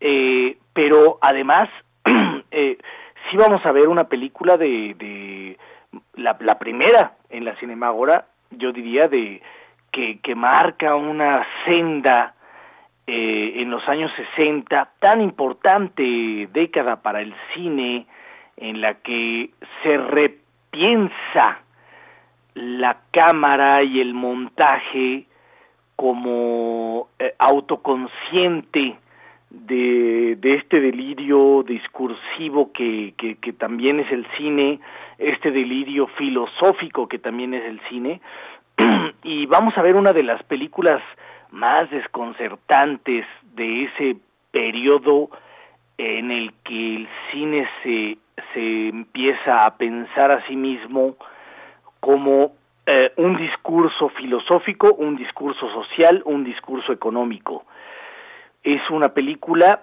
con la que Polanski iba a empezar esa ruta maldita que lo iba a conducir a, aquella anécdota que tú acabas de mencionar con Sharon Tate, aquella anécdota de Hollywood que lo iba a hundir en la en la fama, nunca mejor dicho, eh, pero esta era la primera película de habla inglesa y empieza explorando esta, esta industria ya con sus obsesiones eh, locas de, de, mantenerse al resguardo de una habitación, al resguardo de un departamento maldito en Londres. Esta es una habitación en Londres, Repulsión, eh, de 1965 que lo iba a empatar con Jean-Luc Godard, con François Truffaut eh, y esta nueva ola mm, francesa que destapa una Europa posguerra, post Segunda Guerra Mundial, un poco luminosa, un poco cursi incluso, si queremos si queremos ser más críticos con los con los franceses, con el Godard eh, de de, de Sin Aliento. Sin embargo, Polanski, cuando le ofrecen toda la lana de la industria, eh, después de Polonia, que ya era algo importante lo que estaba haciendo allá, él decide sí aceptar toda la lana, sí aceptar todos los, todos los prejuicios, pero resguardarse en un departamento en, en, una, en un cuadrante de, de Londres, una ciudad gris, una película gris, una película tenebrosa es la que vamos a ver y además comentada por por otro personaje tenebroso que es el Marcelino Perelló.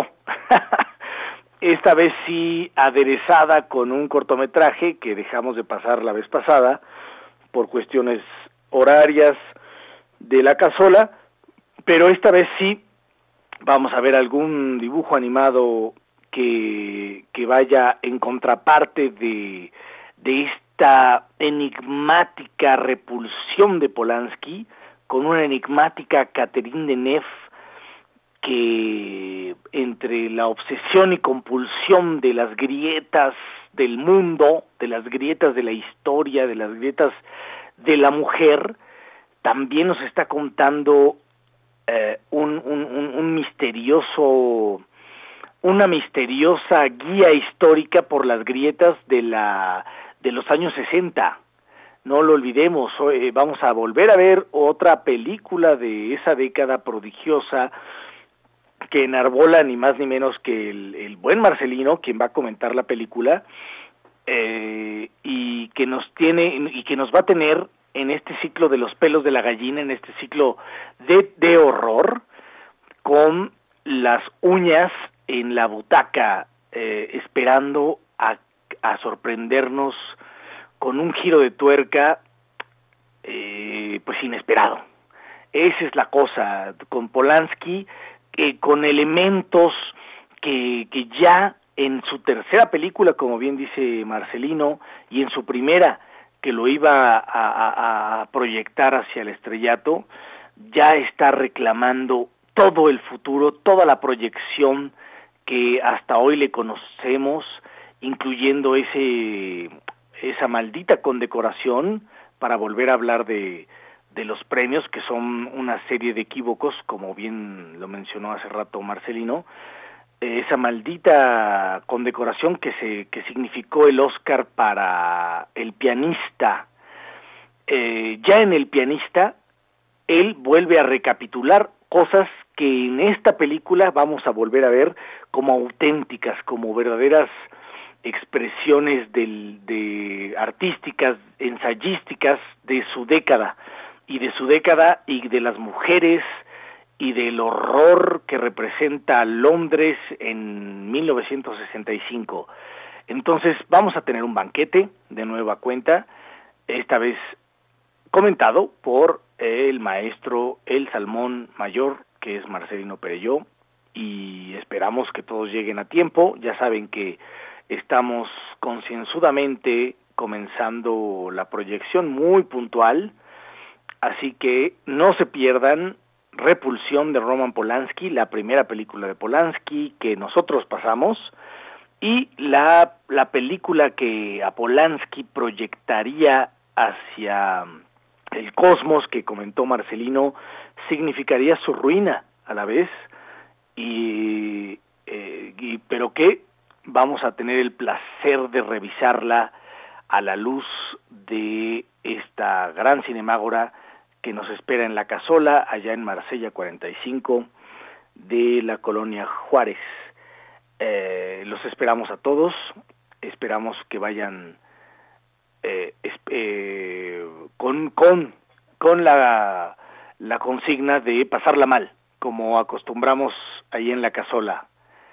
Y fuera de eso, eh, no, no se pierdan ese loco afán de ver una película que nos haga incomodarnos eh, ante todo y ante la, la presencia de una gran mujer que es Catherine Deneuve eh, en, en esa década brillante de los años 60.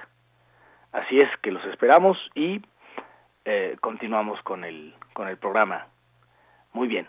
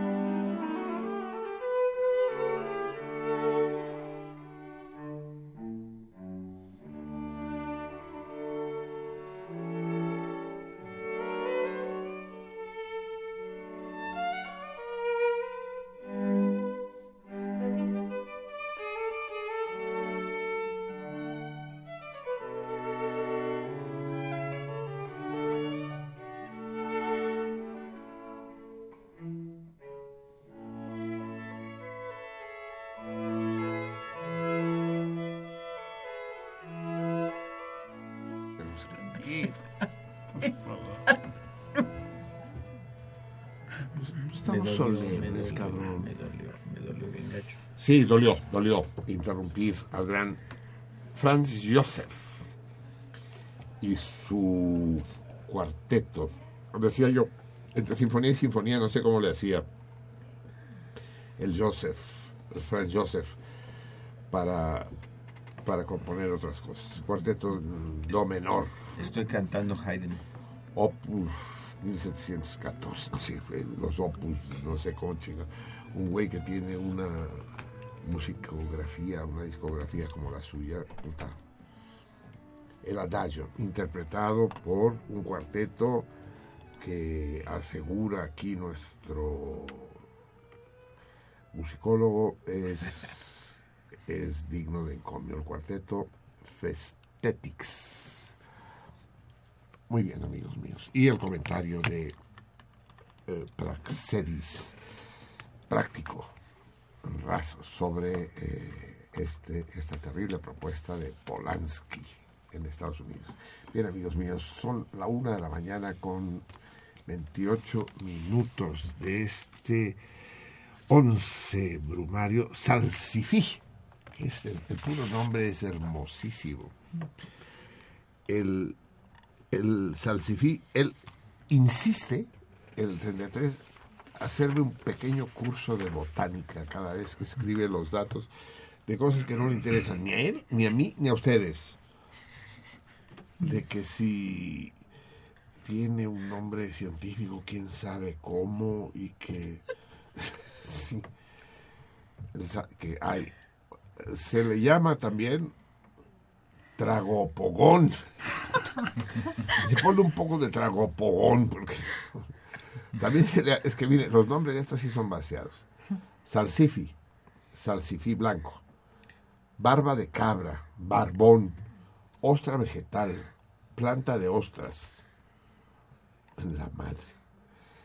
Eh, la y- pero no tiene nada que ver con el mar ni con las ostras, sí. Y se consume, dice cruda, pero yo diría crudo, el salsifís, el salsifí, pues es, es, es machín, ¿no? Es que cuando la cueces se cambia de sexo. Sí, es transexual o transgénero. No es, ¿cómo se llama? Este... No, no, no, eso. Eso. Ah, entonces, el agua en el que se ha cocido los salsifís es excelente contra la gota, los reumatismos y enfermedades de la piel. Se toma un vaso diariamente en ayunas. Vayan al mercado, yo no sé dónde chingados tomar salsifís. Dice, disculpe, la sección de salsifís. Bien, amigos míos, ya estamos en el 11 brumario. Vamos a ver qué dice. Es que ho- hoy están de hueva todos, ¿verdad? Sí, más o menos. Hasta la Lupe se nos durmió hoy, fíjate. Ahorita aquí Es que es noche. pedirse de Reven, camarita. ¿no? Más bien. Más bien, todo el mundo anda chupando estas horas. Es- Ya ves que con esta mixtura de fiestas y de Sí, creencias porque la, la noche de muertos mamadas, tendría que ser de recogimiento, pero no han entendido No, lo que no. quiere decir recogimiento. Recogimiento no quiere decir Coger recoger, sino recogerse. ¿no? Es decir, recogerse, re- recójanse los unos a los otros. No, Enclaustrarse.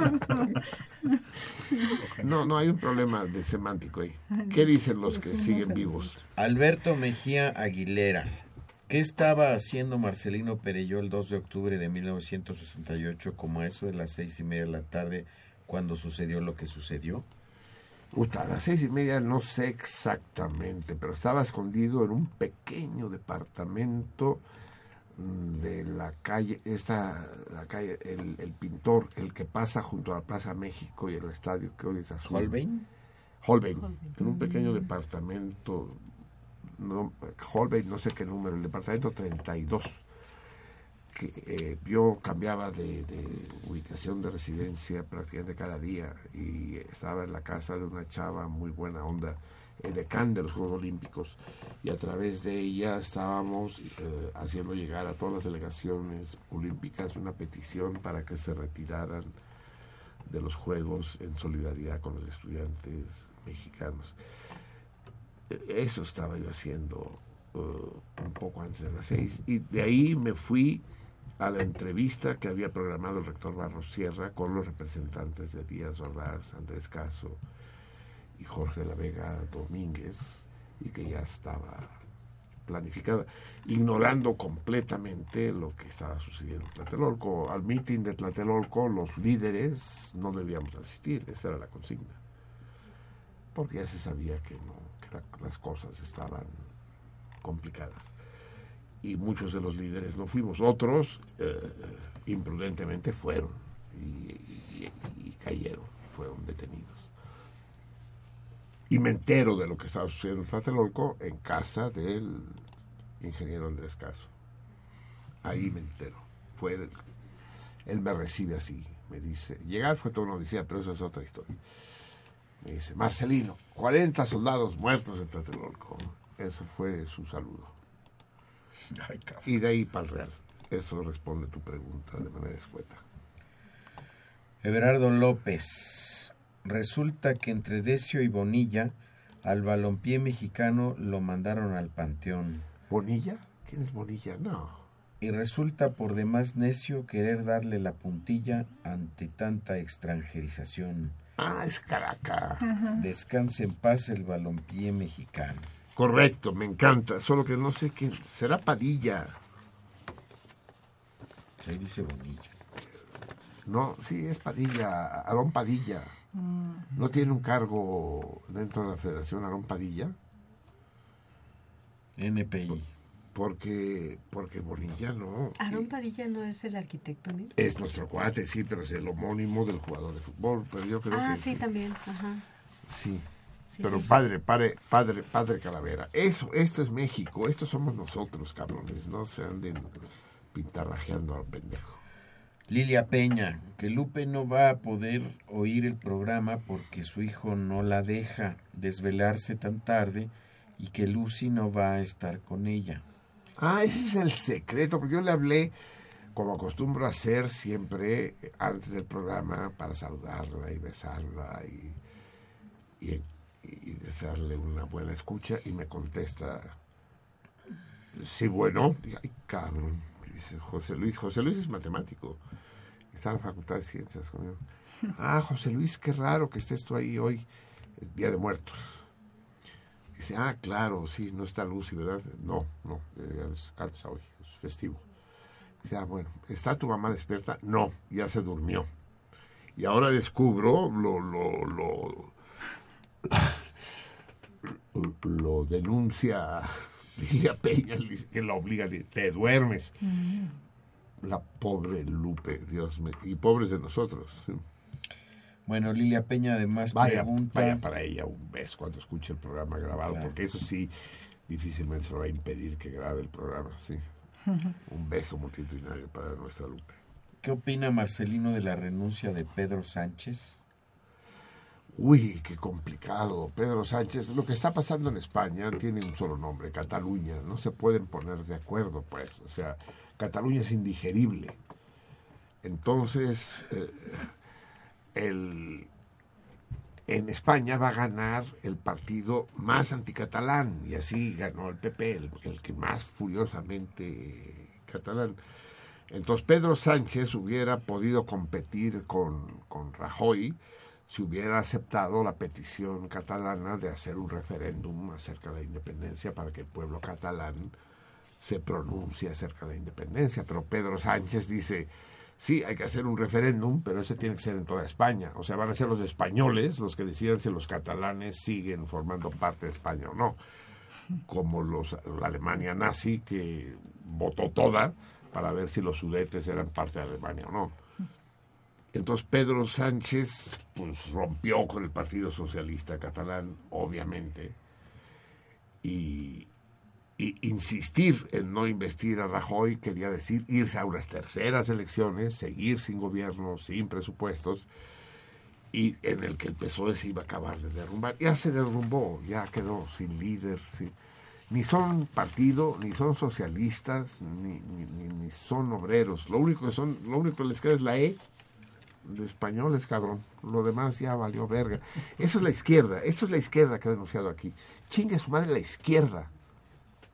Pinche contrapeso, coartada, alivio de la derecha. Sin, si no hubiera izquierda, no habría derecha. son los dos platillos de la balanza y yo lo que quiero es partir la madre de la balanza al PP y al PSOE y a todos que juegan este pinche juego perverso, pendejo.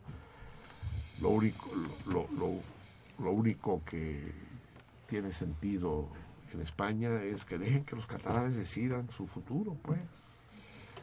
La libertad de los hombres y de los pueblos es un derecho indeclinable. Martín Catalán, por cierto. Ah, ándale, ándale, eso es lo que yo digo. Hablo para saludar a toda la banda. Recuerdo todavía que cuando Marcelino estuvo fuera del programa y estaba su sobrina Valentina, yo llevé una calavera y sí la leyeron. Ahora ya está muy degradado este espejo del Día de Muertos. Antes salíamos con el bote de la leche y hacíamos una especie de calavera de tetrapac o cajita de zapatos con una velita y salíamos a pedir calavera y la ofrenda de siempre. Ojalá que ponga el torito para llamar, si lo sé, si no, hasta el próximo martes y saludos a Selene principalmente. sí, es que, eh, es que no, a ver muchachos de los teléfonos producción, pasen las llamadas en orden en que van llegando, por el amor de Dios. Numérenlas. Es, esta llamada de Martínez desde ayer. Él ya manda su llamada al programa desde el lunes porque quiere ser el primero, pero siempre pasa luego tarde, pues. César Berlanga, Marcelino, no te confundas. Posadas nombró a su calavera como garbanza, yo digo garbancera, y de hecho él solo trazó el busto y fue Diego Rivera quien la dibujó de cuerpo entero en el mural Sueño de una tarde dominical en la Alameda y la nombró Catrina, que viene de Catrín. Sí, Castillo viene de Catrín, pero ¿por qué Posada? ¿Por qué Rivera? Pues no Posadas. Lo que pasa es que ya hay Catrinas de Catrinas de Posada, ¿eh? que es muy anterior a Rivera. Yo creo que las Catrinas, las Catrinas de Posada son anteriores al mural del Museo del Prado. Porque el, el mural al que se refiere, el mural al que se refiere César era el mural del museo del Hotel del Prado, perdón, Museo del Prado, del, Hotel del Prado. Ese mural en el que está la muerte, la Catrina, le da una mano a él de niño, con pantaloncito corto y con un globo en la mano, y una mano a Frida. Eh, sí. Y, y en uno de los en uno de los ángulos del mural estaba escrito Dios no existe, que él mismo aceptó que se quitara porque sufrió más de un atentado y era iban a acabar los chingándose todo el mural. sí. Pero yo creo que la Catrina de Posadas, vamos a discutirlo César, que la Catrina de Posadas es anterior al mural ¿eh? de, de Rivera, porque este mural pues debe ser de los años 30 y, las Catrinas de Posada yo creo que son de los años 10, 20. En fin, ya lo, ya lo discutiremos. Pero eso no anula esta, esta relación. ¿Por, ¿Por, qué tenía que ser elegante eh,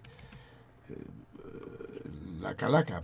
Sí, Catrina viene de Catrín, pero ¿qué tiene que ver la muerte con Catrín? A ver, sueño de una tarde.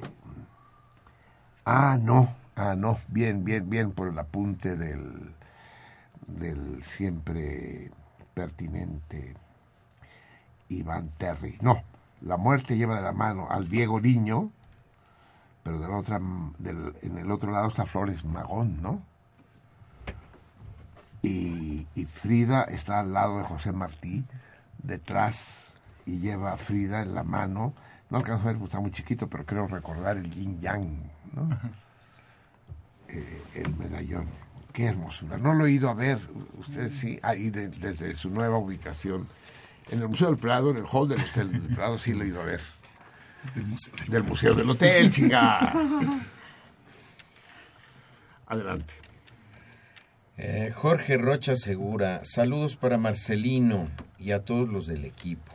Bueno, gracias, qué amable. Gracias. Olivia Luna, soy una nueva salmona. Me gusta mucho el programa. Saludos a todos los que se fletan en el programa, aunque sea día feriado. Saludos, Olivia. Bienvenida al cardumen. A, bordo. Aunque yo creo que ya se durmió. Carlos Sánchez, saludos al programa, contesta el Torito. Vaya. Deja ver la respuesta. Sí, contesta el Torito. Humberto Ortega de Naucalpan. Ya tengo tiempo escuchando al señor Marcelino. No. Como dos horas. Caray, no hablo cada ocho días, pero tengo dos años de escucharlo. A Platas tengo el gusto de conocerlo en Opus 94. Que Marcelino pronuncie a algunos cantantes franceses compositores y recordarles que había una estación que se llamaba Radio 13 o XCDA.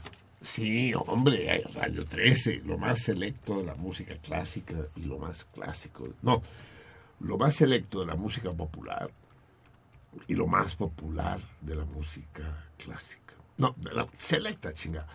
Lo más selecto de la música popular y lo más popular de la música selecta. Radio 13. Sí.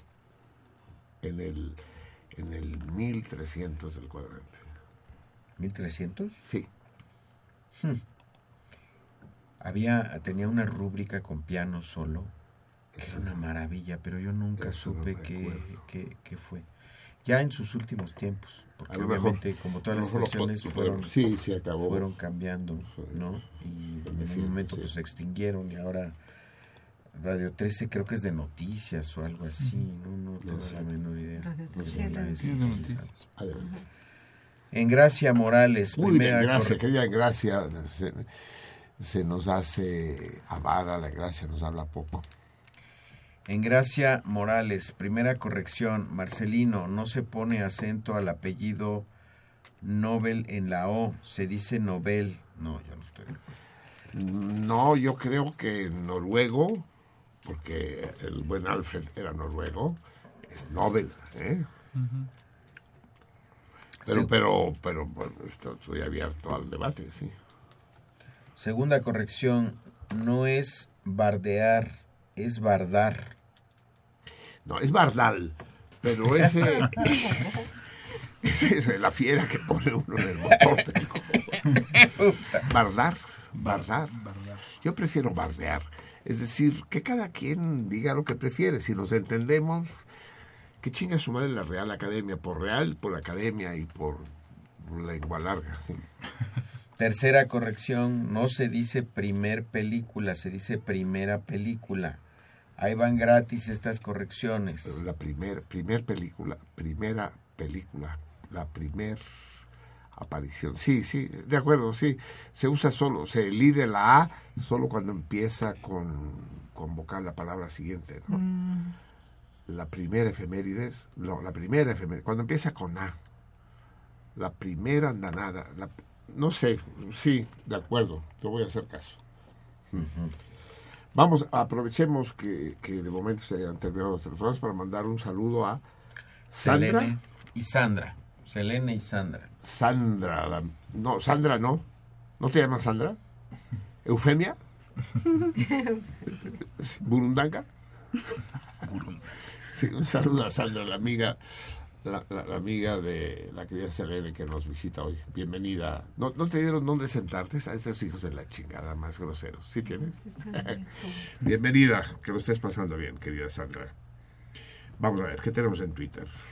Bueno, pues no gran cosa, pero nos, este, nos envía una, un video el Tlacuache y dice, así está el viejo cuando Vika lee los tweets, así pone, ¿eh? Tweets.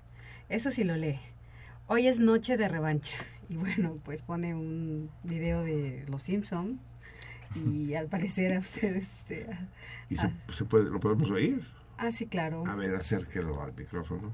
A ver, déjeme... mm, Bueno, sí. Déjeme lo pongo desde Pero el viejo, si yo no leo tweets. No, O- no, no, o que cuando ¿Quién es yo- el viejo? Usted. ¿Y cómo sabe, que- cómo sabe eso? A ver, ya. A ver, sube, sube el volumen al máximo. Espéreme.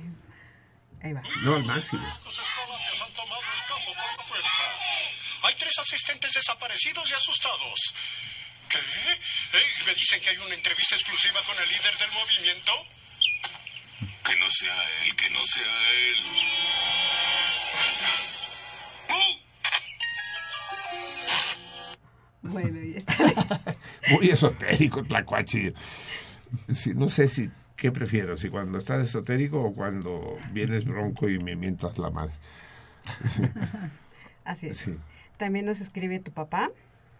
Ah, el ganador, que por cierto César nos escribe, pero no nos dice, di- habla de un premio a la mejor calavera y que se lo merece tu papá, pero ¿cuál es el premio?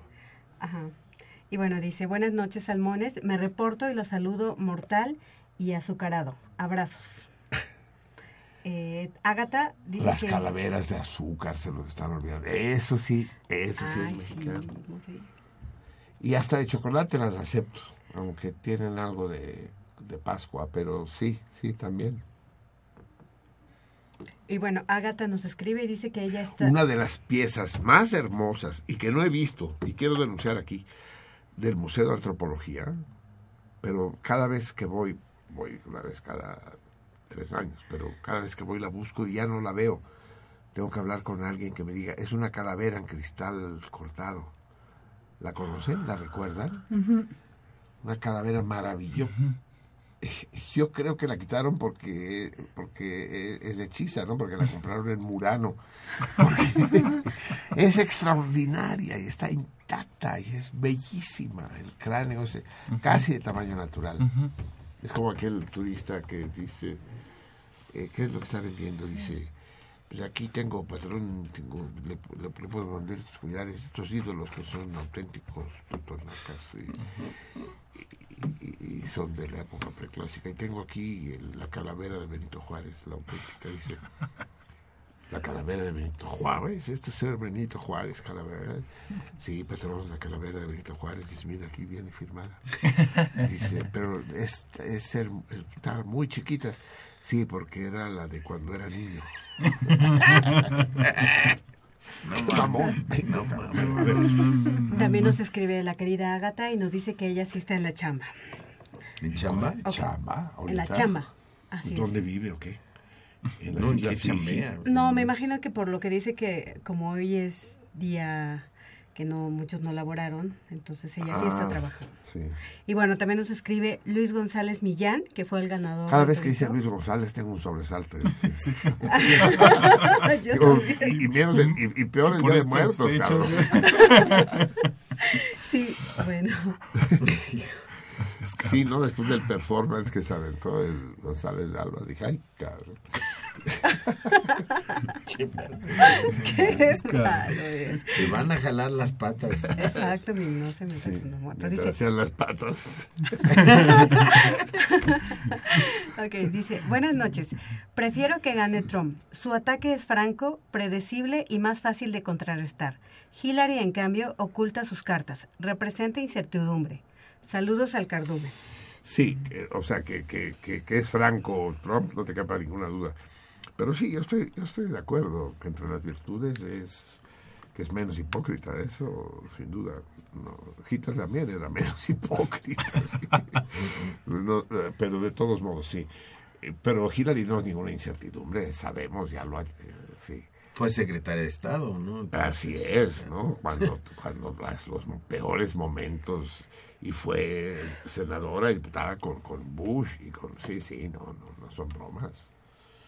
Y además es, es esta madre absolutamente ridícula que llega ahí por ser esposa de las pinches feministas que le están echando porras. ¿No les da vergüenza que, que, que para llegar al cargo tenga que encaramarse en los hombros del marido? Como la Teresa Fernández. Ah, oh, sí. Cristina. ¿Qué? Cristina, ¿no? Cristina, Cristina, Cristina Fernández, sí. Fernández. ¿no? Es, eh, como la Evita Perón, como... Es decir, es humillante. O sea, ¿cuál es el mérito? Que es esposa de él, Bill Clinton, ¿no? Y, y Que aguantó vara cuando. ¿qué aguantó? La, la no, no sé si aguantó vara. ¿Quién, Clinton? No, Hillary. Ah, no, la que aguantó vara. Sí, bueno, la otra. La, La Mónica Lewinsky. La Lewinsky. Bueno, Sí se acuerdan, ¿no? Que cuando se discutió de si había habido infidelidad o no, si se consideraba la mamada un acto de infidelidad. Qué mamada. Sí, qué Es que mamada. Qué mamada, ¿no? Y que se discutió en los tribunales que si la almohada que puso era parte del patrimonio público. No. Sí, sí, sí. no, Y acabó diciéndose que no se consideraba acto sexual. No, era ¿No? terapéutico, pues era. Bueno. Terapia de shock. Exacto. También nos escribe eh, Jorge Pené, el perro vagabundo. Hablando perro. de, hablando Bup, de bup. mamás. Así es. Y bueno, nos dice, Posada hizo la calavera garbancera. ¿Verdad? Era una Eso crítica a las mujeres indias que vestían a la usanza europea y que comían garbanzos en lugar de frijoles. Diego Rivera la descubrió mucho después y como no sabía el nombre le puso Catrina y la pintó en la tarde en la Alameda. Se dice primera y tercera cuando van antes de sustantivos femeninos. ¿Y cuarta Y- tú? no, pues nada ya, más. Ya, ya nos, ya nos va con Es, cuarta. es todo y responde al torito también. Eso. O sea que ya iba elegante, pues era carbancera, pero ya era una dama de la high, ¿no? Co- Comía garbanzos. En, en- en- en Cataluña, por ejemplo, los garbanzos lo comen los pobres y los puercos. No es verdad. Eh, Eso, eso es en España. Yo me acuerdo del mensajero que era andaluz, que mi mamá le pedía que le trajera garbanzos. Dice, pero señora Valdos, usted garbanzos, esto no es para usted. Es que me gustan. Dice, pero no, señora, los garbanzos es para otra clase de gente. Órale. Órale. Y lo- son los romanos los que no comen garbanzos. ¿Por qué? Porque se los dan a los puercos, sí, sí. ¿Son alérgicos? al Sí, no, no, las costumbres. Es decir, en México, pues hay muchas cosas que no comemos y son deliciosas, pues, o que comemos Ah, bueno, muy sí, poco. ¿Qué? Sí. Sí, digo, sí. Sí, sí. Conejo, por ejemplo. Es dificilísimo comer conejo. Bueno, hay que ir a Cuautla. Eh, Sí, al car- carretera, pues. O sea, pero no vas No al súper y compras un conejo, pues. Al City Market. Todo Sí. otro comercial. Y es todo. eh, es el único que responde al torito. Y en Facebook, ¿ah? ¿Quién responde al torito? Jorge Pené. Pené. Pené, por eso. Eh, por eso. eh, sí, yo no sé, siempre como lo mismo, solo sabe pensar en eso usted. Inventes. A, a ver, déjame ver la respuesta de, de- En Facebook, Julia Leticia Menes Nava manda saludos a todos en la cabina, abrazos a Marcelilla, al maestro Platas, y dice gracias Adriana por tu empeño para hacer realidad mi premio de las clases de cerámica. Compartir fotos. Eso. Que ese asunto ya. La Julie querida. Eliseo, felicidades a Marcelino y Vika por su aniversario. Muy dulce la canción que le dedicaste a Vika. El amor fluyó por Ah, internet. Ay, muchas gracias. Besos también para ti. Y una pregunta, querido Marcelino, ¿cuál es la regla mnemotécnica para relacionar el Halloween con tan memorable suceso? con el con el memorable suceso Halloween es The Hallow Eve, ¿no? Gracias. The Hallow Eve, es decir, All Hallow Eve. En inglés antiguo Hallow quería decir santo, de halo, como el halo en español. En inglés, en, en- en bretón antiguo, pues, no en bretón, en inglés, en an- anglosajón antiguo. Hallow, halo, es santo. All Hallow Eve. Y de ahí pasaron a Halloween, sí, sí. Pero no sé si se refiere a eso. ¿O se refiere al memorable suceso del aniversario de ustedes? Ah, Pues porque me la jaló, será por eso. La corbata. Sí, no sé, reglas Bueno, por mnemotécnicas. Eh, bueno, eh, Carlos López López aquí dice... ¿Sí? Sí, sí dice. Sí dice. Y lo que dice es, aquí en la comunidad no se mueven los relojes, así que el programa va a pasar una hora más tarde. Ya no lo voy a poder escuchar hasta el final. De hecho, los empecé a escuchar gracias al paro. ¿Qué, qué comunidad tú? Carlos López López. Pero, ¿a qué? Ah, ¿dónde Chamblati. vivirá el Chamblati? Qué interesante. Y, y- y- y una comunidad donde no se mueven los relojes. Es decir, ¿están paradas las manecillas? No cambian horario, ¿verdad? no, Ajá, que, no cambian de horario, quiere decir. sí. Eh, eso me gusta, porque eso del cambio de horario es una mamada. Es, es- money, money, money, money. Eso Otra lo hacen vez. simplemente Sí, por sí, sí. cuestiones mercantiles. sí. Lucía Villarreal, el premio para. Cristian. Ajá, el que- premio para Cristian es un diploma y una calavera artesanal que es además una vela. Saludos. Ah, órale. Ya nos mandará la potranca o ya subirá a la taberna una foto. Cristian, que suba su foto, ¿verdad? La Ah, foto de Cristian su- Gina, ¿no? Es tu papá, pero es que, es que si él quería más es tu papá, porque hay que estarlo Ah, vaya, es buena. esa balconeando. Es buena, es buena, es buena. Muy buena. No es la única calavera buena, pero es Sí, de las sí. buenas, sí. Ya. Es todo, Lucía. Villarreal contesta el torito. A ver, ¿qué tenemos en el teléfono? César Berlanga, Marcelino, insistes en vivir en el error. la Catrina en el mural de Diego está flanqueada por Diego Niño y por el mismísimo Posada. Ah, es Posada, no es Flores Magón. Por otro lado, en la época de Posada se le llamaba garbanza o garbancera a las personas pretenciosas que presumían más de lo que eran, de ahí el nombre de Calaca Garbancera. Sí, sí, ya lo aclaramos. Yo solo que decía que era Flores Magón y Posada, tiene mucho más sentido, sin duda. Sí, de acuerdo. Pero seguiré presumiendo de mi Si no presumo de mi ignorancia, César, entiéndenos a los ignorantes. ¿De qué podríamos si no presumir, cabrón? Martín Catalán, pueden repetir el torito y ahí les va otro. ¿Cuáles son las siete mujeres del hombre? Pinche Martín, ya va a salir con una porquería. A ver, ya nos lo dirás en privado porque... pues, No, no lo dice el cabrón. o sea, ¿Ya lo dice aquí? No lo dice. Ah, no, ya nos lo dirán privado para ver si lo adoptamos como torito. El torito es muy claro. Un gran físico, amigo de un físico celebérrimo, eh, nunca tuvo un hogar propiamente dicho, vivía en hoteles, no tenía una familia y, y- y como viajaba siempre no tenía amigos fijos, entonces ni residencia física y le encantaba recibir postales, entonces él mismo se enviaba postales desde la ciudad donde estaba. Eh, y entonces cuando llegaban las noches, regresaba al hotel, decía, tengo correspondencia. Y, sí, fulanito. Y le daban la correspondencia. Le daban sus propias postales, las leía, pero esas postales no eran anodinas, ¿eh? eran sus reflexiones científicas. Bien, amigos míos, van a ser las 2 de la madrugada de este 2 de noviembre. Recuerden que el premio es nada menos que un lote de libros de colofón. Vamos con el premio mensual. ¿Y ¿Tenemos cartas o todavía no podemos organizar el problema de las cartas? Bueno, de hecho, ya usted ya, ya había leído dos de ellas. De hecho, am, A ver, ahorita lo discutimos mientras eh, escuchamos el torito mensual, el torito de Brumario. Vamos a escuchar un fragmento más de esta obra, de esta pieza. ¿Sí se puede llamar pieza? Sí, es una pieza musical. Sí, es una pieza. Eh, que tiene algo muy particular. Eh, Propiamente es un ballet. Sí, es un ballet. Bueno, eh, vamos a escuchar un, a partir del... Mira, esto, esto dura 16 minutos. Escuchamos los tres primeros. Es el corte 13. Eh, vamos a escucharlo a partir del...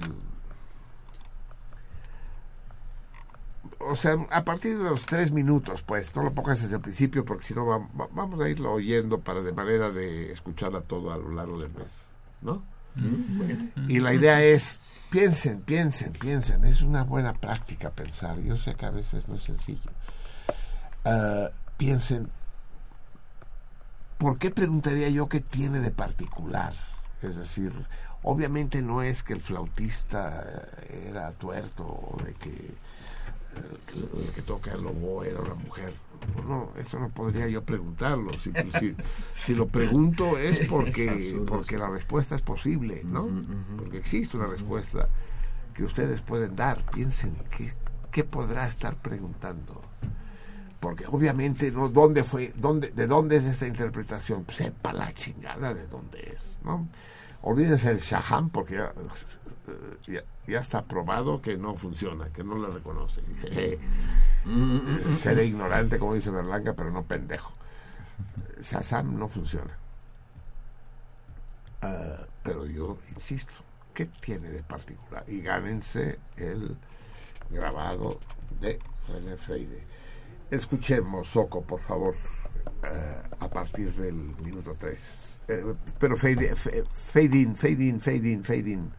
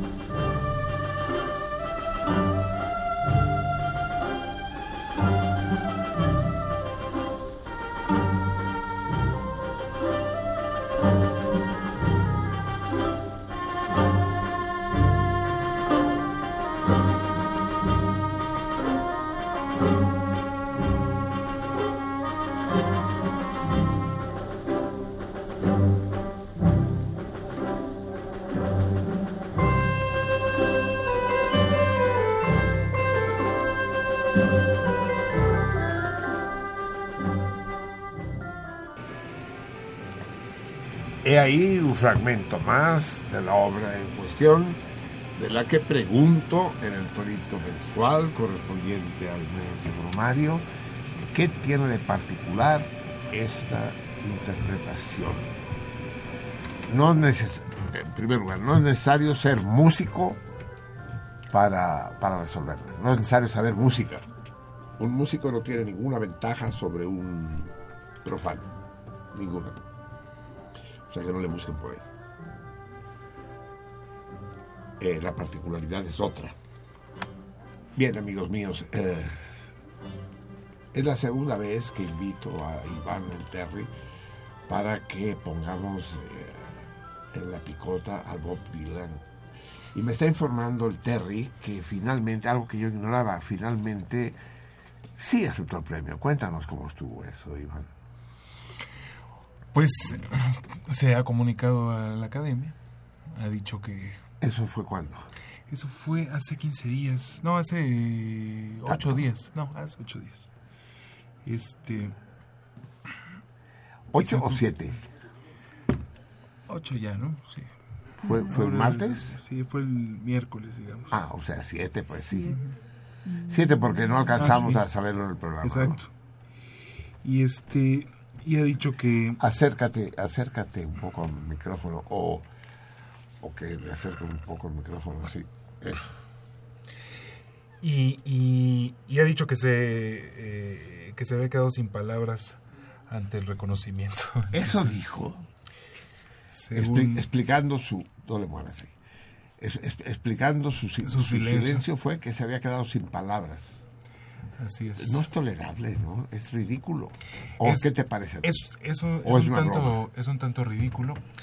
Podría ser una, una especie de una especie de burla, ¿no? Hacia la Pero tú no crees que, que en realidad... ¿Lo puedes poner vertical para que se vea mejor? O sea, sí.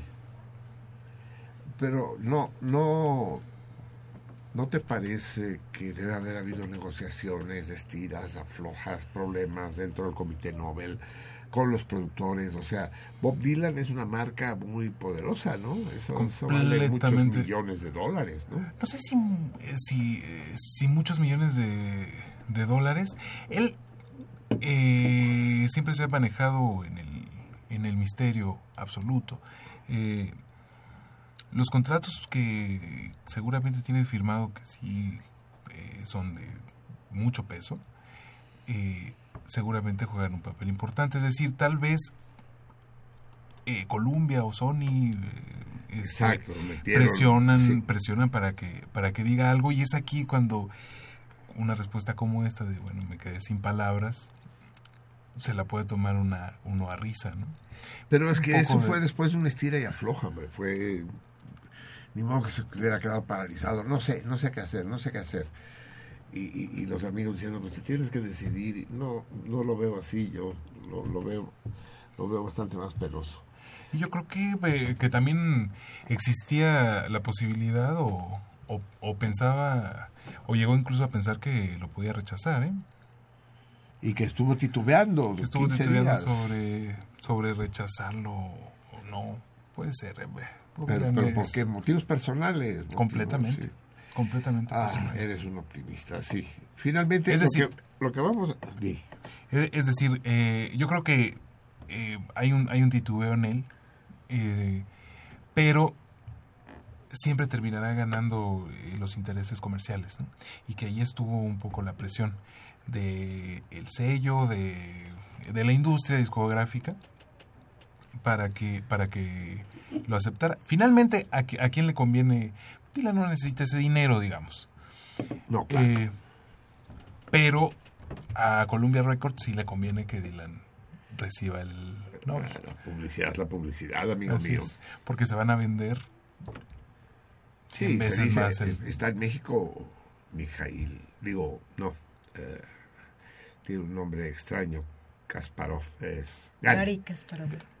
Gary o Gary Es Kasparov. Gary Kasparov. Eh, Y él perdió con la Deep Blue, con la computadora esta, y fue todo un escándalo.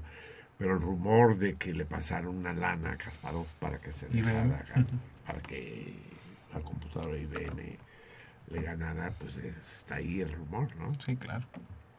Yo también jugué como Kasparov, pero nadie le pasó ninguna lana para que se dejara ganar por mí y me puso una putiza. Todavía no la recuerdo. ¿no?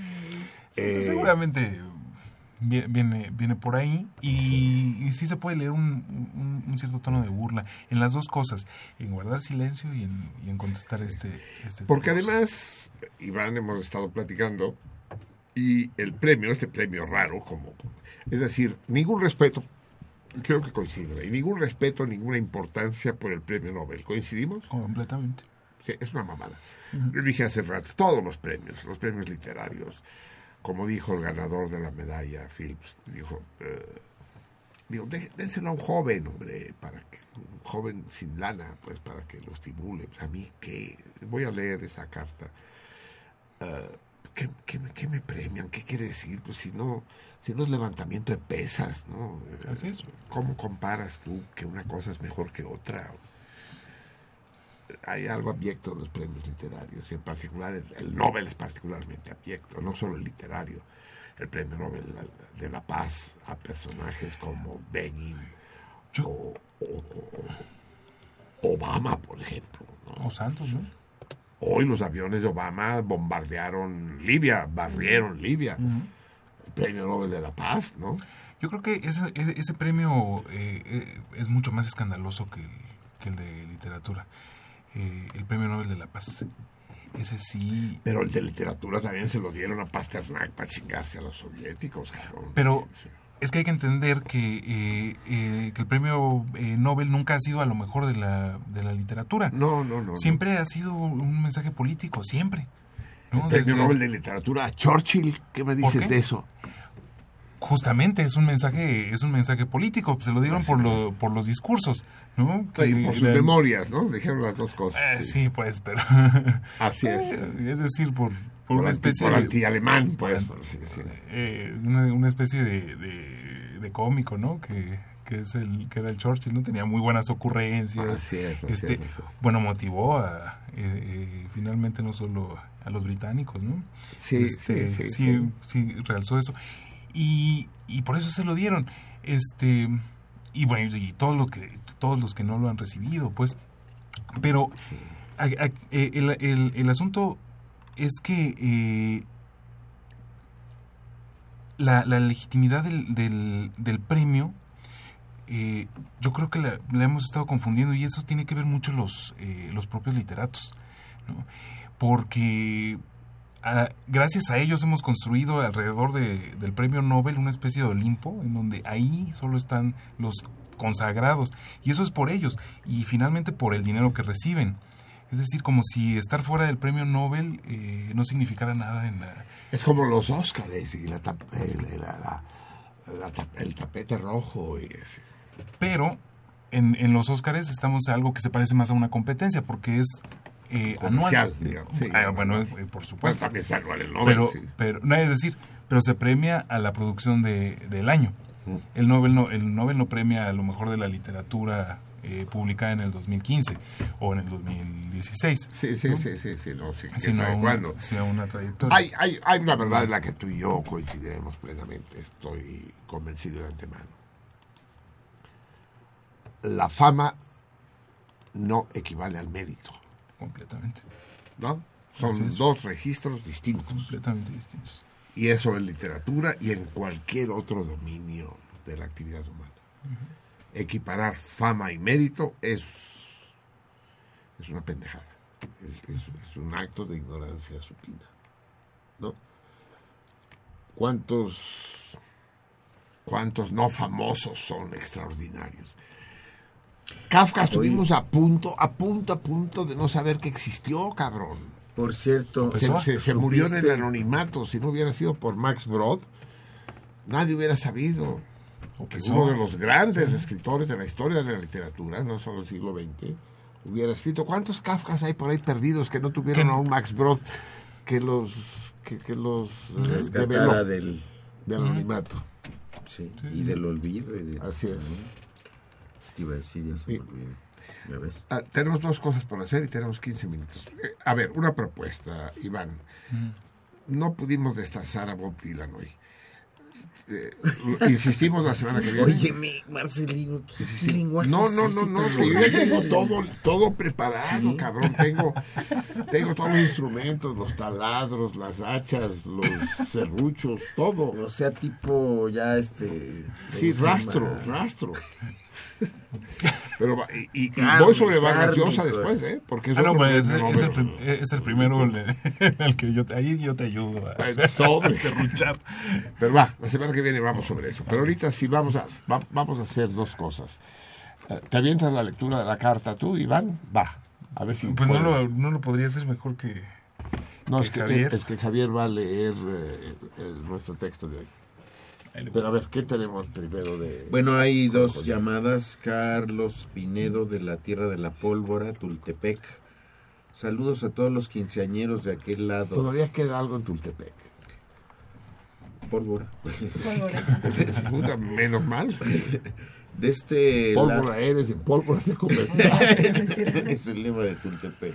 Eso es que no hablamos de la prohibición de la Iglesia Católica de guardar las cenizas. No, no, no, no, eso es de Woody Allen. Así es, así es. Yo me pregunto si la ceniza de los ceniceros tampoco se puede guardar en la casa.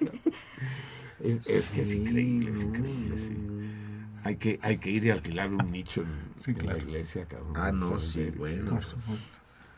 Eh, ¿Dónde me No, quedé? no, a ver, ¿cuál es el coche bíblico? ¿Cuál es el coche bíblico? A ver. Punta de ignorantes, ateos, ácratas, herejes. El Volvo. El Volvo eres y en Volvo te convertirás.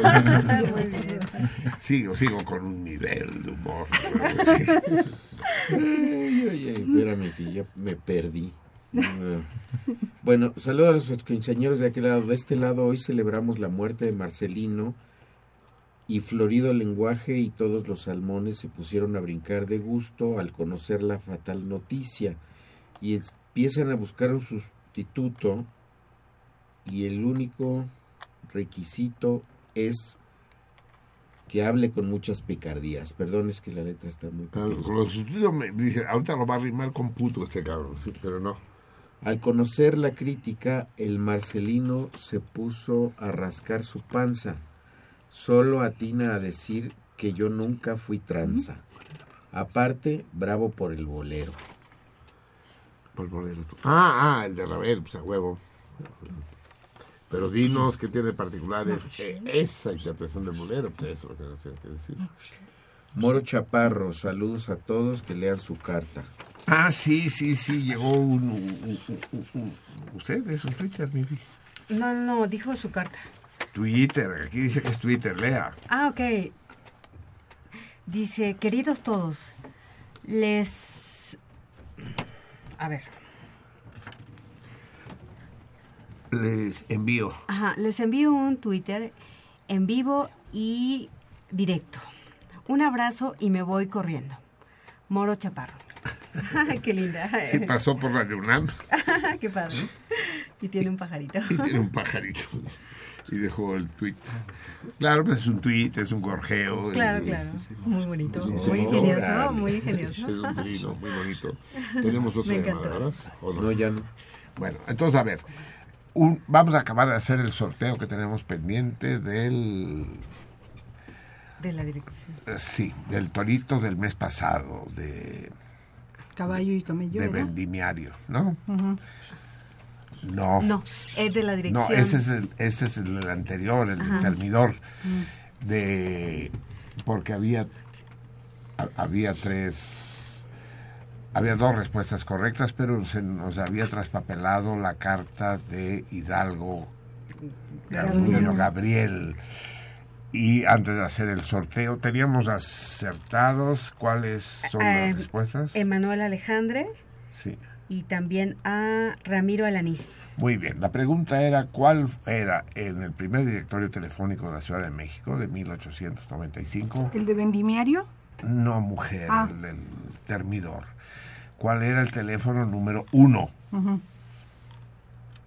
Y, y quedaba pendiente la carta de Hidalgo. Entonces vamos a leer la carta de Hidalgo. Pues Vamos a encomendarle a Iván. 12 Fructidor Nueces. Marcelí, saludos a todo el equipo. Espero que el cumpleaños del Salmón Mayor haya sido un momento excelente y memorable. Como también lo fue su regreso al Cinemágora, en donde ya, ya se extrañaba esa voz e ideas.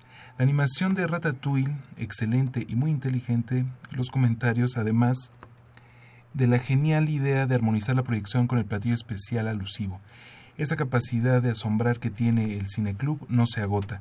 Hemos tenido musicalización en vivo en dos ocasiones, una selección de filmes interesantes y enriquecedora, sin dejar de lado la inteligencia en el debate de los asistentes. Enhorabuena, solo espero que la idea del maridaje entre la cena y la película se vuelva una tradición y que la siguiente eh, y que la siguiente del ciclo también continúe por esa vera.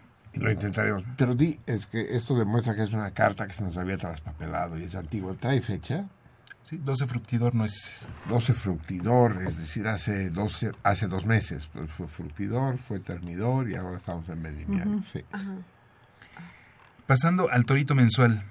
¿Leo la respuesta? La respuesta del Torito.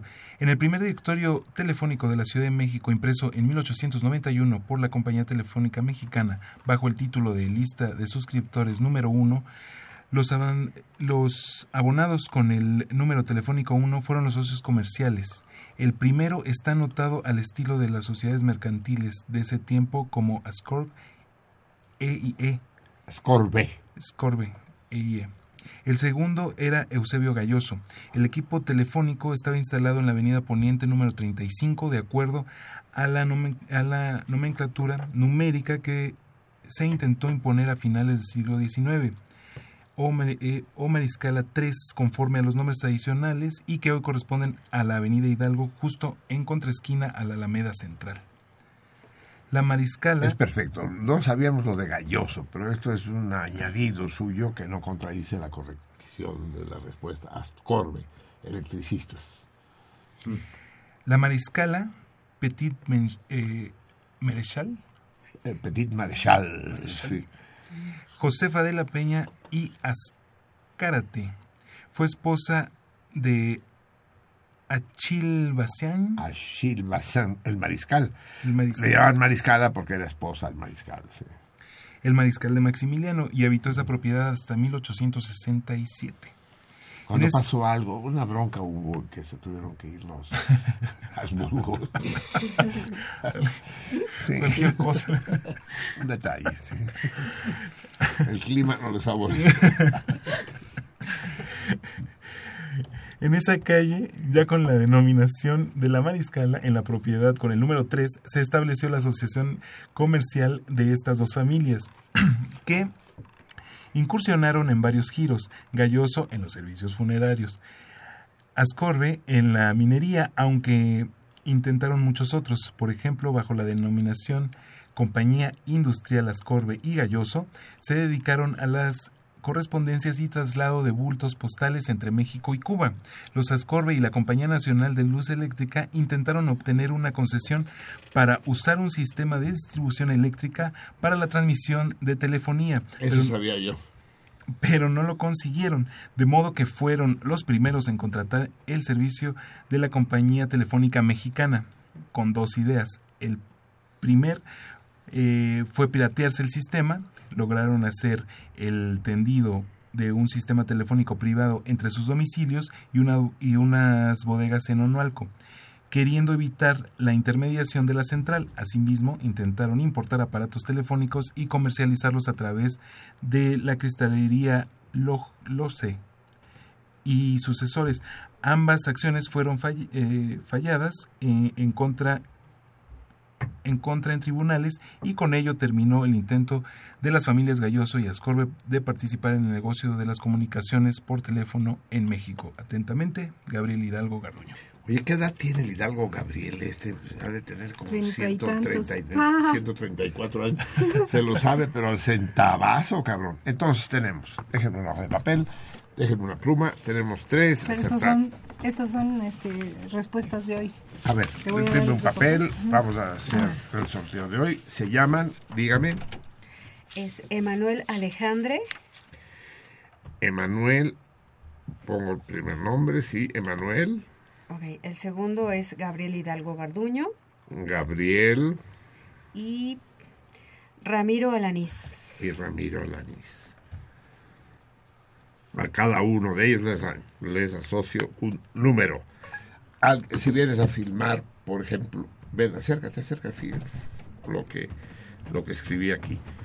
Ah, entonces, Emanuel, Gabriel y Ramiro, Ajá, Ramiro Alanís. cada uno tiene un número. Dinos, Iván, un número del 1 al 3. Tres. 3. Gabriel. Hidalgo Garduño, tal como queda ahí Gabriel Hidalgo Garduño, es el ganador del grabado de Felicidades. eh, Felicidades. Felicidades, eh, me da mucho gusto, es una de las personas más activas. No digo que los demás no lo merecieran, pero el Hidalgo Gabriel es un- uno de los notables del cardumen y del programa. Bien, amigos míos, pues ya como que nos estamos yendo. Como quiero que leamos, espero que la SOCO nos dé 10 minutos de prórroga. Eh, ¿Tenemos otra llamada? De Manuel Munguía, agradezco a La madre. Marcelino. Que chingue a su madre el gobierno. No. ¿No? Agradezco a Marcelino. Ojalá y la libertad que existía hace 15 años regrese. Sobre todo la libertad de expresión. Muera la mordaza. Un saludo cordial. ¿De qué libertad está hablando? ¿Libertad dónde? Pues dice de la libertad de Bueno, expresión. el año, el, el año que viene, la semana que viene nos, nos dices, libertad existía dónde tú. Ya ha desaparecido dónde. En fin, ya lo hablaremos. ¿Tenemos algo más en... Sí, pero este... ¿Pero qué? Tengo que... a O ver sea, si hay algo Luisa, más. ¿tenemos algo? No, No. nada. Bueno, miren, recibimos en, en la taberna nuestro salmón austral, eh, alipuso chileno, que así quiere ser llamado, cuyo nombre real es Antonio Vizcaya, pach- pachuqueño él, que se ligó a la Janet chilena y fundaron los mapustecas, nos envía un texto especial, es, es- es un escritor notable, eh, Alipuso Antonio, y nos, invi- nos, nos, nos escribe uno que no sé si es cuento, si es prosa poética, llamaría yo, y que le voy a pedir a Javier que nos lea como homenaje a esta noche de muertos que estamos viviendo. Eh, es muy hermoso texto de Antonio Vizcaya y con ello cerraremos el programa. Ya, Mm, eh, ya hicimos el sorteo del torito mensual, vamos a hacer el, torre- el sorteo del torito diario. torito diario. Les digo la respuesta correcta, se trata del físico Leo Szilard, que trabajó con Einstein, nada menos con Albert Einstein, en la construcción de refrigeradores, porque los de amoníaco se tronaban y mataban a los usuarios. Entonces ellos trataron de inventar un tipo de refrigerador ahora. Que sí funcionó a, base de un coloide metálico, pero que eran más ruidosos que una locomotora de vapor y que nunca tuvieron éxito. La experiencia industrial de Einstein y Szilard fracasó. Pero él era Leo Szilard el que se mandaba eh, cartas a sí mismo. ¿Hay alguna respuesta así? Sí. Ah, qué gusto me da. Puta, qué orgulloso estoy yo, mis salmones, en serio. Jesús Mendoza contesta correctamente. Chingue su madre, la potranca vuelve a atacar. otra- En cuanto se recuperó tantito del madrazo que se acomodó. Y eh, el perro le- vagabundo Jorge Pené. coco, Pero ¿por qué saben estas todo. cosas, hombre? Si esto se supone... Aquí tenemos algo correcto. No, nada más el que dijo, el que te enseñé y ya. Que dijiste que no era. Sí, no sé qué, qué decía Tesla, ¿verdad? Sí, Sí. no, no. Entonces, vamos a ver el... ¿Un poco este? ¿Quién? No.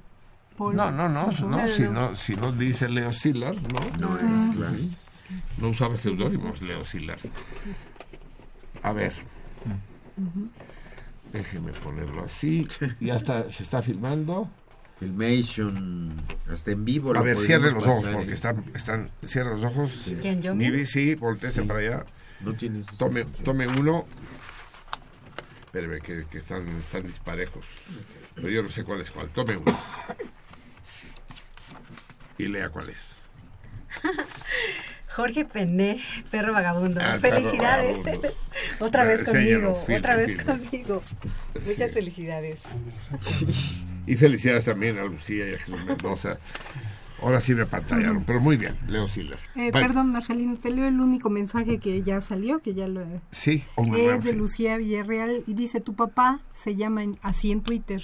En Facebook utiliza su nombre, no es intención balconearlo. Besos. Ah, ¿y cómo se llaman en Facebook? Eh, Fue el que ganó el... Sí, sí, ¿cómo Cristian. se llama? ¿Cómo? Cristian, ¿no? ¿Cristian? Sí, sí, ah, vimos su, su, Cristian algo así, porque pues, muy buena. eso del Twitter y el Facebook y el Instagram y la chingada provocan esquizofrenias muy hijas de la chingada. Sí, sí. Vamos a acompañar la lectura de este, de este texto que llama Antonio, Día de Muertos en sentido contrario. Nuestro salmón austral. Y lo vamos a acompañar de música chilena. Sí, en cinco minutos. Eh, está en el disco que tienes grabado. ¿Lo tienes tú? Supongo que es el corte 2. Vamos a escucharlo de este gran compositor contemporáneo chileno que es Carlos Boto. Eh, y vamos a usar eh, cinco de sus diez preludios. Interpreta al piano Elvira Savi. Y con ello nos despediremos con esta con esta oleada de aire meridional. Recuerden que allá están entrando en este momento a la primavera, que, que los espera el tórrido verano en diciembre.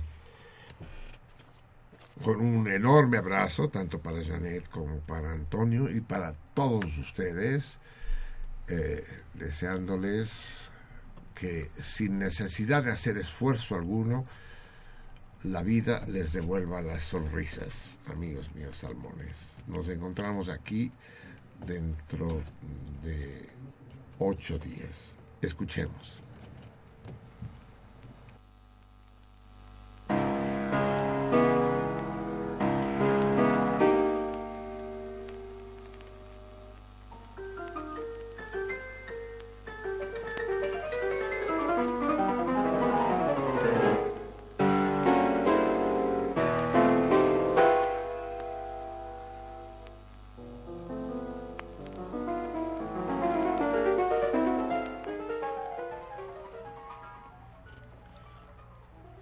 Durante la última semana del pasado invierno, cada uno de los atardeceres le parecía que duraba un poco más que el anterior.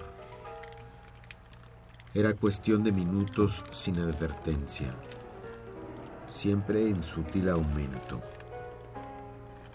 Incluso los días domingo, eternos, en los que, además de él, todo a su alrededor envuelto en una monótona quietud, convirtiéndose en la melancolía de corredores apenas iluminados. El amplio espacio del cuarto compartido en un limbo insoportable de quejumbre y estrépito, con los cuales nunca pudo revelarse como expedicionario cautivo.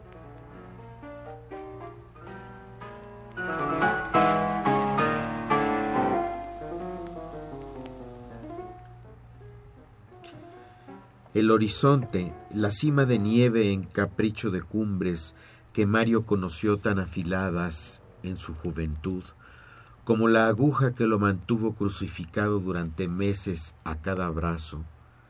En linde con su imaginación se inundó hasta el último momento de esperanzas. Por decirlo de alguna manera, se recorría, se alejaba. Así, la ciudad iba alargándose tierra adentro cada amanecer en línea recta nítida a la distancia, fuera de toda comprensión lógica o entendimiento razonado.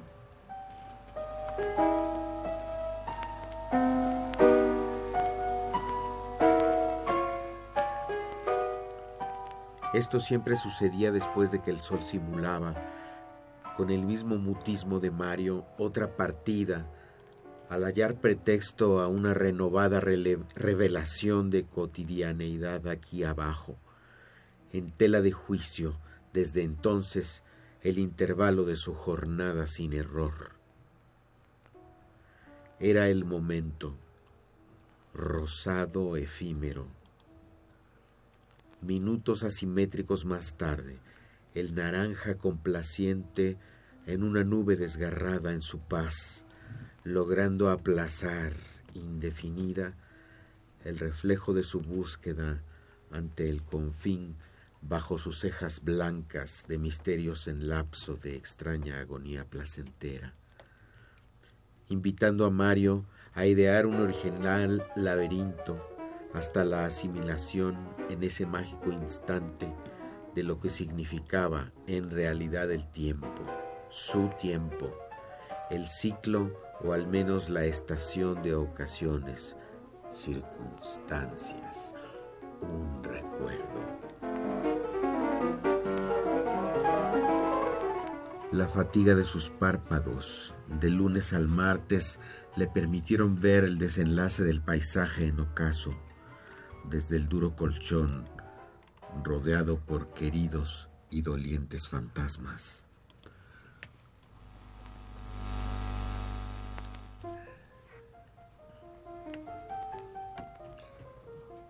Ya no tiene tiempo que perder en productivo ocio o ganarle la partida a la primavera, que nunca ha tenido paciencia para transformar aquellas nubes en perspectiva de color. No puede al menos agendarlo en dosis más o menos redituables. No le sabe. Ya no le sirve de nada. No le apetece siquiera, como aquella molesta inyección de las diez de la noche calmándole el dolor que calaba sus huesos en el quinto piso.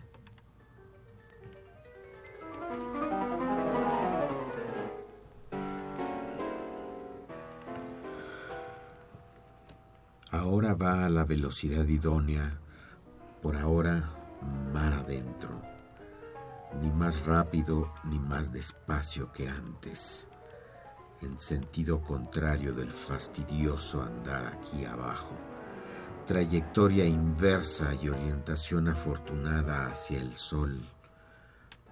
Perdurable atardecer en la cima de sus penas en olvido, más allá el Pacífico Sur.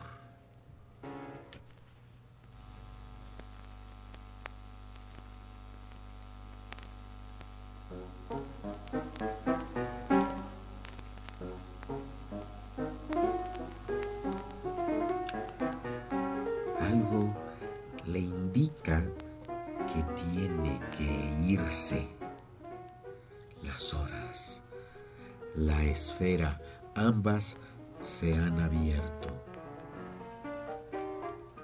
mostrando un resplandor escarlata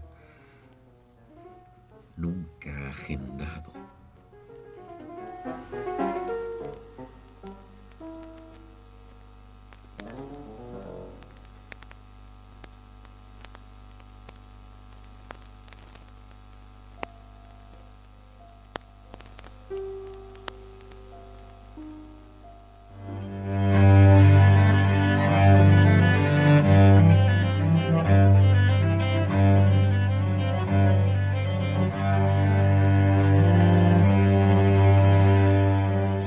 Sentido contrario.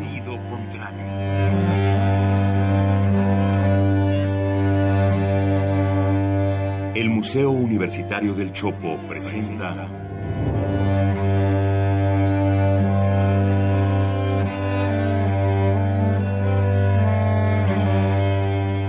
Sentido contrario.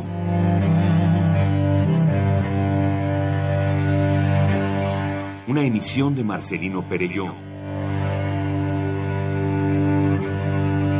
producida para Radio UNAM, con la participación de Javier Platas.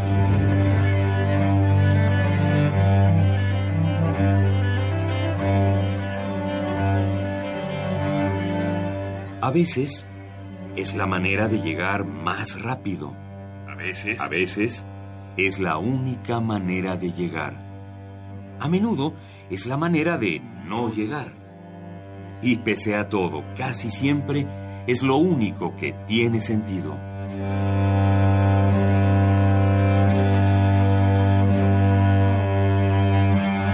Sentido contrario. Sentido contrario.